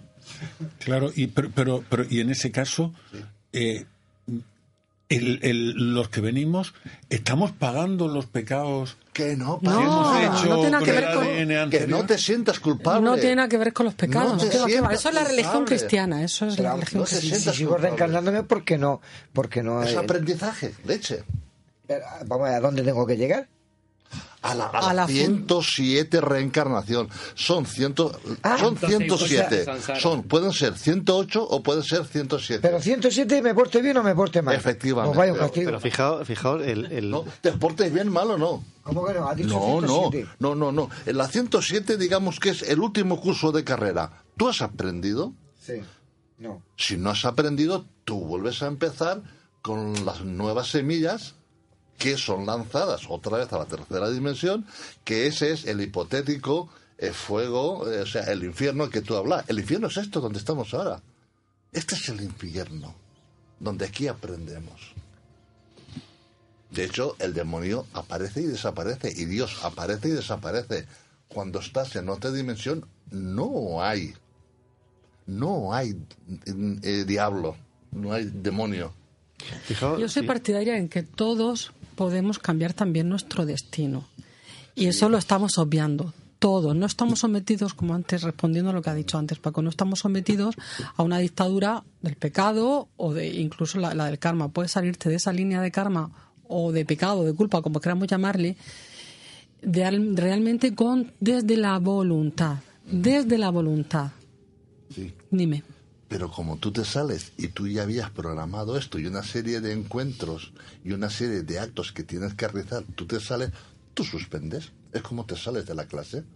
yo no estoy de vas acuerdo a la con eso clase si tú pides ayuda Y si- la siguiente, tú llevas lo que tienes que aprender. Si tú pides ayuda, si tú pides- a mí me un, un swami de la India me enseñó y yo lo he puesto en práctica y otras personas también y a mí a, a mí por lo menos me ha resultado bien.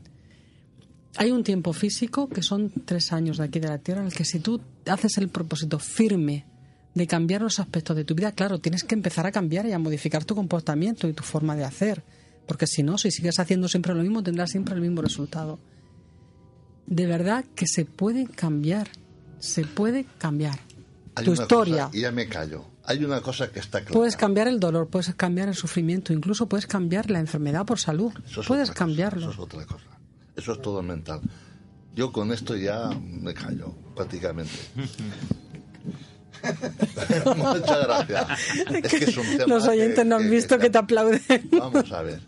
Si miramos para arriba y hay un orden, hay un orden cósmico, universal, como quieras llamarle, nosotros también tenemos que tener un orden. No podemos hacer ahora buenismo, ahora maligno, ahora no lo entiendes, ahora este ni se ha enterado. No, hay un orden establecido. Y tienes que respetar el orden. Pero es muy importante también no- para creer en la reencarnación, en cualquier otra doctrina, creer o sentir por lo menos en la que, que- que somos parte espiritual, no solamente física. Porque si partimos de la base que solamente somos físicos, no hay debate, ya, ya no se A ver. Ahí voy yo, ahí voy yo. Fijaos, se ha mencionado aquí José Ramón, lo ha dicho, la palabra pecado. Y aquí nos erizamos. Se sale el pecado encima de la mesa y nos bufamos como los gatos.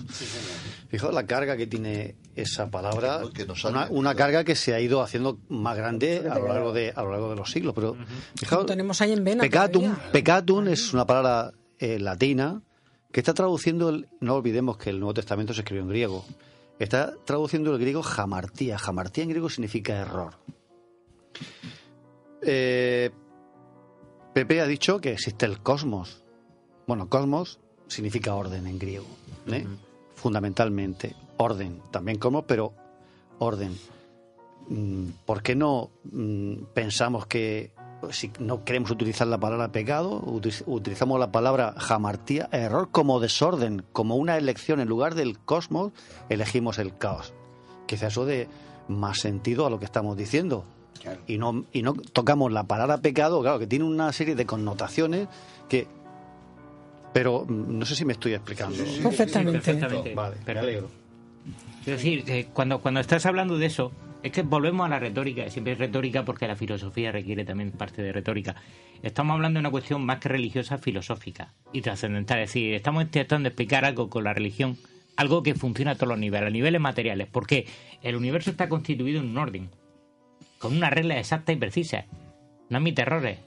Tiene unos pequeños márgenes que desconocemos y a esos márgenes de desconocimiento de, una, de, de, de lo que llamamos causa-efecto, como no podemos explicarlo, si nos viene bien a favor el viento le llamamos acierto, si va en contra de, nuestras reglas del juego le llamamos error. Básicamente, lo que yo quiero decir con esto es que eh, esta, esta, este nuevo modelo de entender el, el hinduismo o de entender la filosofía oriental se basa en que van utilizando lo que, lo que vamos progresando. Nuestra sociedad occidental avanzada con la ciencia, con la astrofísica, ha demostrado una serie de reglas en el universo que son rápidamente asimiladas. Si eres más de un de partidario de la no reencarnación, adopta un modelo más esquemático, más exacto, más medieval. Y si eres tienes la mentalidad más abierta, pues adaptar un universo con las reglas más abiertas y con 20.000 universos paralelos.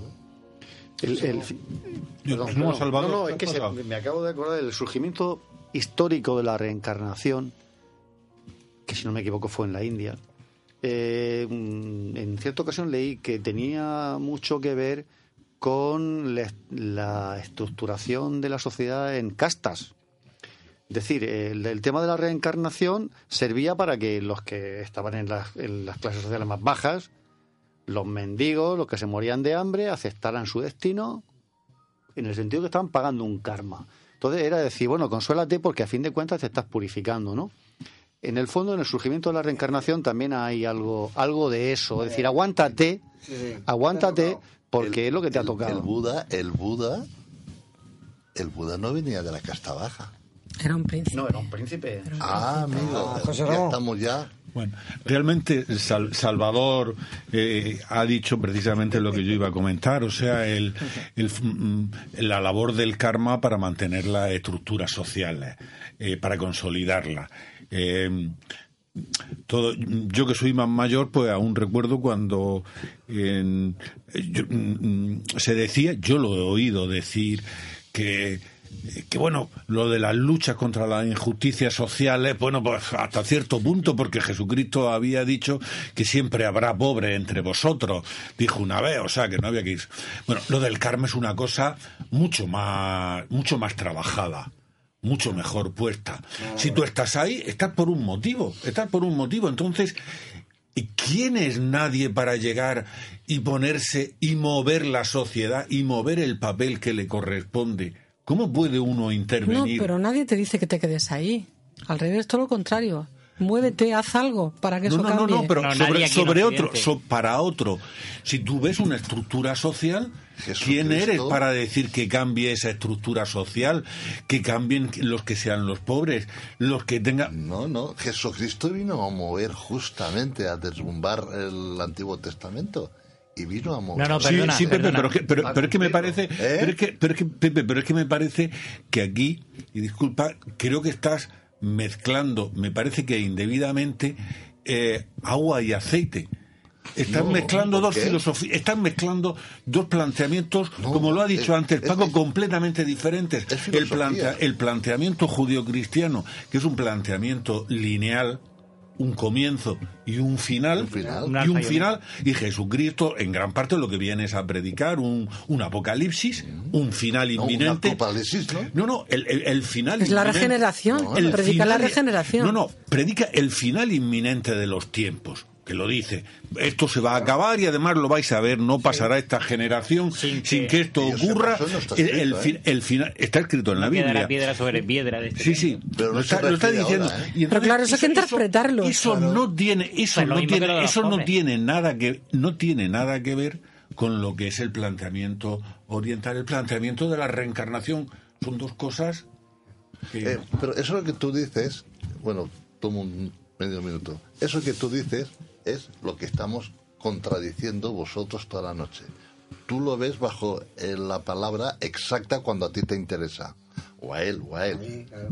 ¿Me entiendes? Pero no lo ves bajo una determinada zona geográfica, una filosofía y una forma de sentir algo ancestral antes que las religiones que tenemos, las monoteístas o las que como tú quieras llamarlas, toman el arriendo por su mano y modifican las estructuras como a ellas les interesa.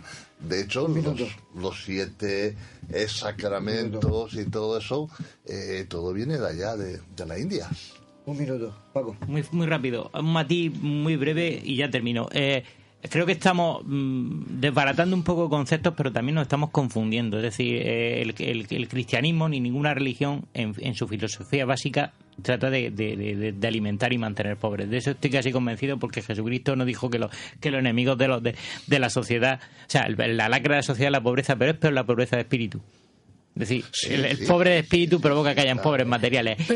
Y otro, otro matiz, una segunda parte, que, que, que, que, estoy en parte de acuerdo con José Ramón cuando dice que el agua no es mezclable con el aceite. Somos dos culturas y, y estamos hablando sobre ciencia que, que es la misma, pero la interpretamos de dos modos diferentes. Claro, es que estamos haciendo aquí un- un- una exposición un poco como si fuese un partido de fútbol. Forzada, tú, un tú poco un equipo forzada. y yo de otro. No tiene por qué ser así en absoluto. Exactamente.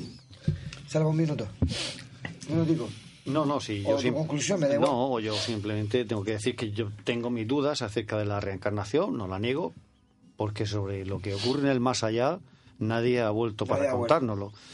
Pero, bueno, es posible. Fíjate, yo una vez le pregunté a, a un sacerdote que qué pensaba acerca de la reencarnación, porque claro, además era en un congreso en que alguien sacó el tema de la reencarnación y había un sacerdote muy conocido en España yo le pregunté, digo, bueno, usted como católico, eh, ¿qué piensa acerca de la reencarnación? ¿no? Porque el- la Iglesia Católica no admite la reencarnación.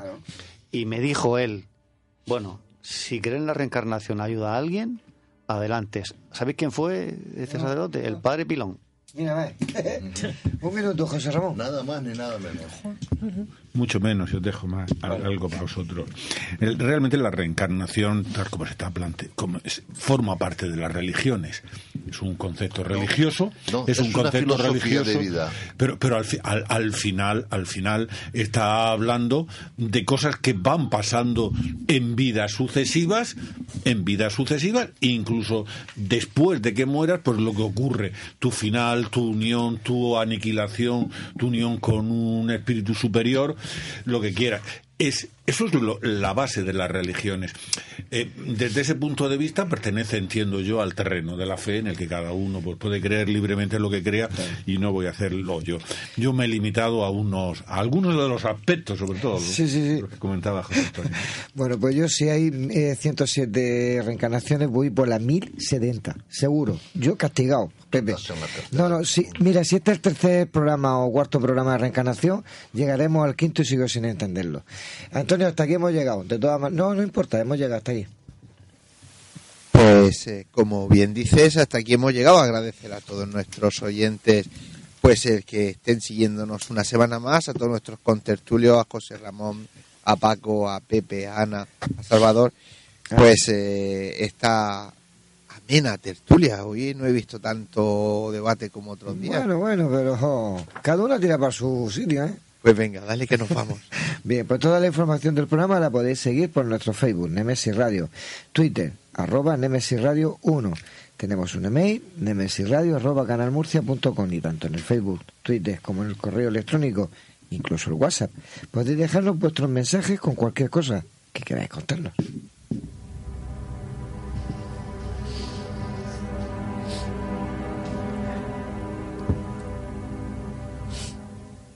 Y como siempre les digo, recuerden Nemesis Radio todos los jueves a partir de las 22 horas en Radio Inter 96.7 de la FM en Murcia y 92.4 de la FM en Cartagena. Y los domingos, pues a las 21 horas en Radio Inter de Murcia y de Cartagena y se nos une Radio Intereconomía 90.7 de la FM en toda la región de Murcia. También nos pueden encontrar por internet a través de la web www.lainter968.es.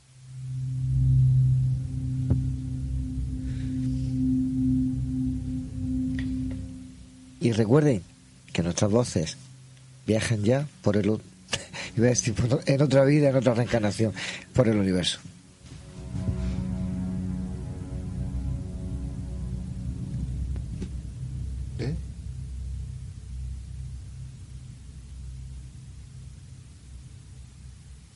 Pues eh, ya saben, les deseamos que tengan una feliz semana y les esperamos el próximo jueves aquí a las 22 horas en Nemesis Radio.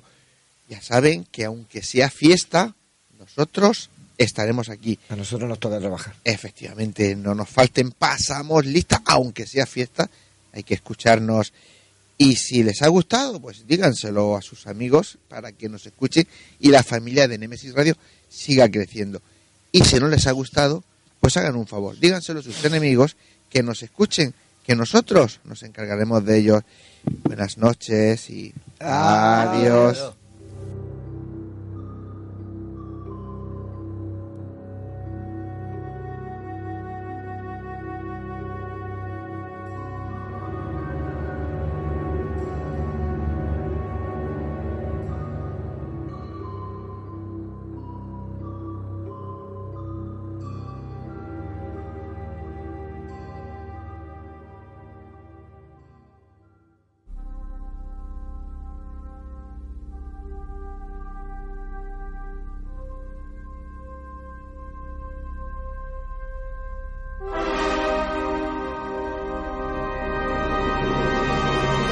¿Estamos solos en el universo? ¿Quiénes son los verdaderos artífices de las pirámides? ¿Hay vida extraterrestre? De ser así, ¿es posible que ya estén entre nosotros? Psicofonías. Ouija, ¿nos hablan los muertos? Némesis Radio. Viajando a lo desconocido sobrepasando el horizonte de la conciencia. Némesis Radio, programa dirigido y presentado por Antonio Pérez y José Antonio Martínez. Todos los jueves a las 10 de la noche y los domingos a las 9 en Radio Inter y Radio Intereconomía, región de Murcia. Némesis Radio.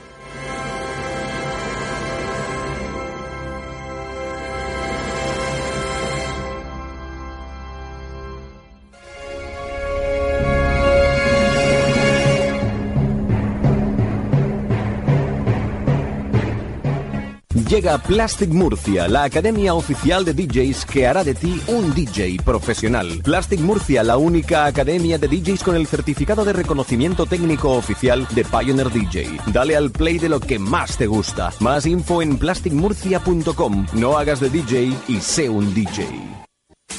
Te proponemos el plan perfecto para esta noche. Una cena en restaurante Llaveo donde disfrutar de su cocina tradicional pero innovadora. Y para continuar la velada con tus copas, Café Lounge Kaizen. La combinación perfecta la tienes en restaurante Llaveo y Café Lounge Kaizen. Llaveo en Plaza del Casino y Kaizen en Calle Mayor 30, La Alberca. Te esperamos.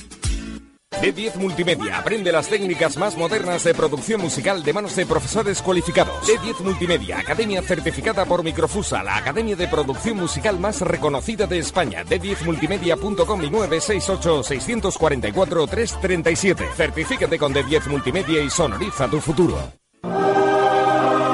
Fotos Orión. Hay momentos importantes en tu vida que no puedes dejar pasar. Inmortaliza tu evento en fotografía y vídeo con Fotos Orión.